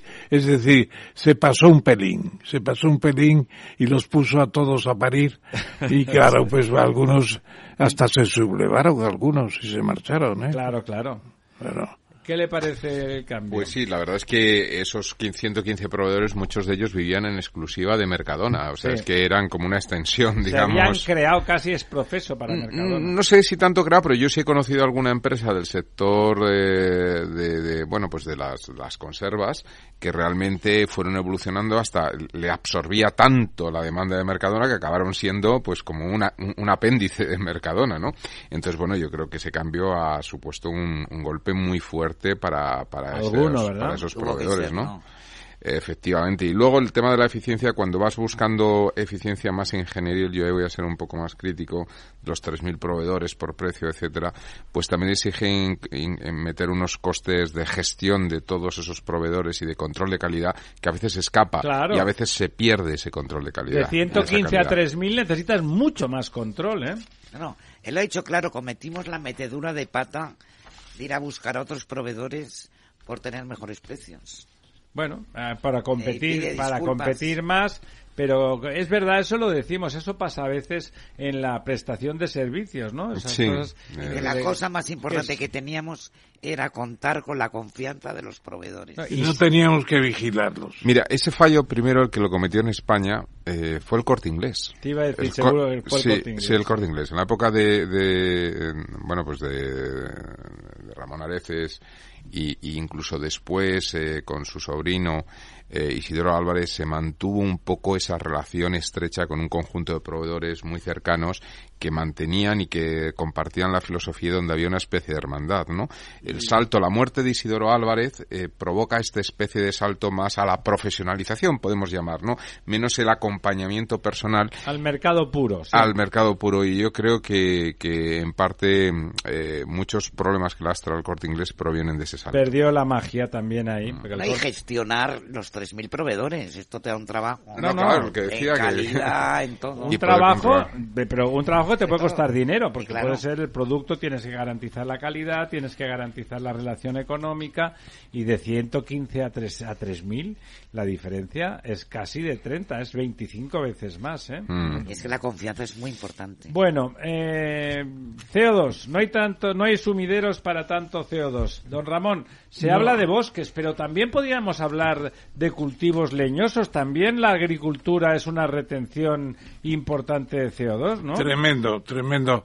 Eh, la germinación y el desarrollo de la planta es máximo en los cultivos, más que en la forestación, mucho más.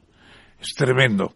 Y eh, yo creo que eso no se ha tenido aquí en cuenta. Aquí se han ido facilón a los bosques diciendo que van a tratar de evitar tanto incendio, etcétera, etcétera. Claro, claro. Pero yo, te- yo creo que tienen razón que los bosques son el principal sumidero. No, pero es así, es así. Siempre, Siempre, lo ha sido. Pero Y- fíjese usted que por la misma regla de tres de los mismos señores que quieren que todo sea bosques, luego no dejan limpiarlos y luego se producen unos incendios Claro. Claro. Y, y hay que hacer unos bosques muy especiales. Ya no se pueden hacer esos pinares preparados para llevar el, el mixto, que dicen, Tiras ahí- y tirar el mixto y organizar un incendio. Eso no se debe hacer. Pero además, don Ramón, fíjese, hoy justamente se ha aprobado eh, la- finalmente De la naturaleza. la ley de la, de la Naturaleza, conservación de la naturaleza, que no es tal conservación, fundamentalmente es de destrucción de parte de la agricultura, porque toda la agricultura que esté, toda la actividad agropecuaria que esté en áreas protegidas, en España está protegido el 40% del... Eh, un exceso. eh, resulta que no puede haber agricultura. Entonces, en el caso del sumidero, insisto, todos los cultivos leñosos, todos los frutales, son, son árboles, ¿eh? exactamente igual que los árboles de los bosques, son captadores de CO2 y al mismo tiempo son productores de riqueza y de soberanía alimentaria. Eso fue una de las grandes aportaciones de Fernando González Bernaldez, que ha sido nuestro mejor ecólogo. Y él puso de relieve que en España hay 5 o 6 millones de hectáreas de olivares, de cítricos, de viñedos, y que son parte de los sumideros. y de los ecosistemas. En la provincia de Jaén, todas esas colinas no están vacías, están llenas de árboles, están Totalmente. llenas de olivos, son exactamente igual de apreciables que cualquier bosque que haya por ahí. Eh, lo que está muy bien es eh, el canto al chopo, al chopo en las zonas inundables. Bueno, los Eh. árboles, la- los ar- los bos, los sotos, los sotobosques, los sotos de que- que El los chopo sotos son fantásticos. son son árboles que crecen a- al amor del agua, tienen- necesitan mucha agua, son árboles de ribera. Sí, sí. Y en- Y de mantenimiento no deben ser costosos Nada. y de, y de- y- y yo nu- nunca he visto arder una chopera, nunca he Pues, visto una pero es que chopera. las choperas están en zonas húmedas, Claro. están al lado de ríos. Eso no es. Es que la chopera no existe en una zona de alta montaña. Claro. Pero el chopo en secano también vive, ¿eh? O sea, Bueno. no se seca. Menos. El, el chopo es un árbol que Es es, duro, es duro. es un árbol de agua y además es un árbol que si no que luego le que tiene mucha mm, la habilidad para que los hongos le ataquen, etcétera, o sea, tiene tiene su ecosistema. Bueno, las Eh, cifras. De todas formas, diga usted. las cifras del desperdicio alimentario, de lo que se tira. Sí. Y es una cifra de 132 mil millones de euros. Es impresionante. Pero es cultural eso, Es que, es que la, la producción final agraria de España son como 40 mil millones de euros. Esto es tres veces más. Es decir, es, es nivel europeo, nivel europeo. Claro. Es impresionante. Y, y la comida que se tira en los restaurantes y la comida que...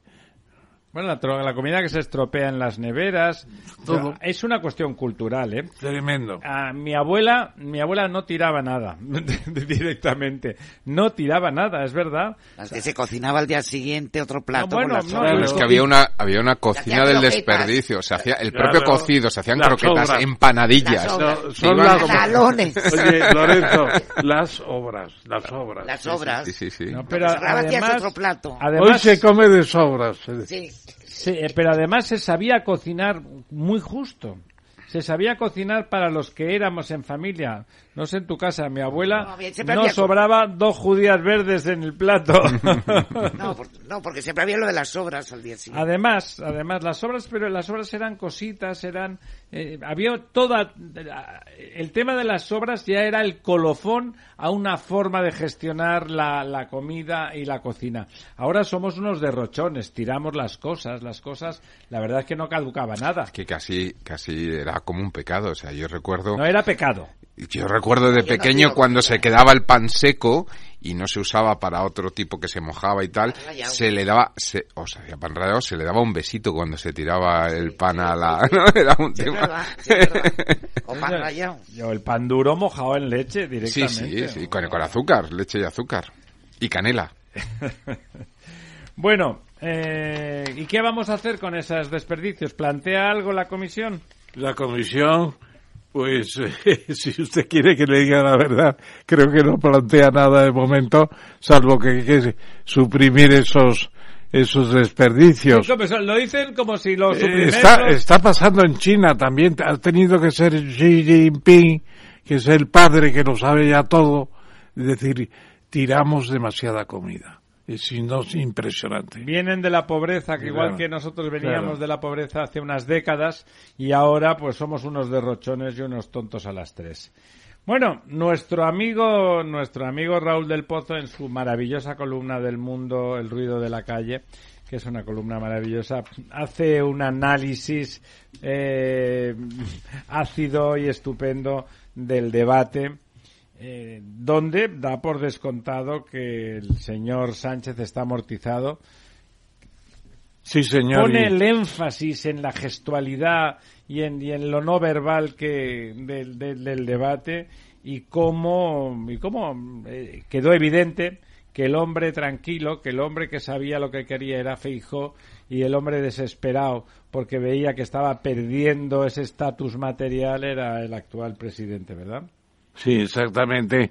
Y yo estuve hablando con Raúl eh, el día de la de la, de la moción de censura, iba a decir, de la cuestión de la- del cara a cara. Del debate. Del cara a cara. Y me pidió dos frases y prácticamente me menciona una que es la del la de la máquina parlante y no menciona la segunda que le di que fue la del de defensor del crecepelo de, que está vendiendo el crecepelo bueno por primera vez veo a Raúl decididamente a favor de Feijóo por primera vez. Sí, yo creo que el otro día a cualquiera que no sea sectario, Feijó le dio, dio una sensación de solvencia y más de proyecto de país. Y a Sánchez se le vio desesperado, sencillamente, ¿no? Una, una desesperación por la pérdida, por la pérdida de lo que... Fíjate que hay una frase eh, que menciona en su columna Raúl del Pozo y es que hace referencia a Miguel Ángel Rodríguez que dice que en aquel debate eh, Feijóo se llevó la mitad de los votos de Vox y no perdió ningún voto socialista de los que había recogido antes, ¿no? Es decir, que cómo pudo eh, manejarse para, para, bueno, pues para, para abarcar un, un incremento de votos que, que yo creo que va a ser, como decía Aznar, muy superior a lo que están de momento Suele ocurrir con el. PP. El PP las encuestas siempre se queda corto porque el votante de centro derecha no es amante de decir eh, de decir mucho lo que vota. No es verdad, en general de- pasó en estas municipales autonómicas. El, el- el vuelco del resultado fue Depende de dónde, ¿no? En general. La media en España fue bastante superior a lo que preveían las encuestas. En algún sitio tal, pero en general fue así. Y el último, el último punto. eh, hablábamos de guerra antes, rápidamente. La guerra del futuro ya está aquí, será una guerra de alta tecnología. No está siendo de alta tecnología la guerra en Ucrania, ¿no, don Ramón? No, no, no. Bueno, yo creo que los drones es el primer momento histórico en que aparecen como armas Los tremendas. drones, los drones los fabrican Irán y Turquía, ¿eh? Poca, Bueno, y- poca pero- tecnología. Pero son después- eficaces. Son y eficaces. están siendo muy utilizados. Usted lo ha dicho, son eficaces y matan. Yo tuve ocasión de, en mi, no. en mi discurso de ingreso en la Real Academia, saqué ya los drones. Adelante. Eso fue el año 13. El año 13. El año 13.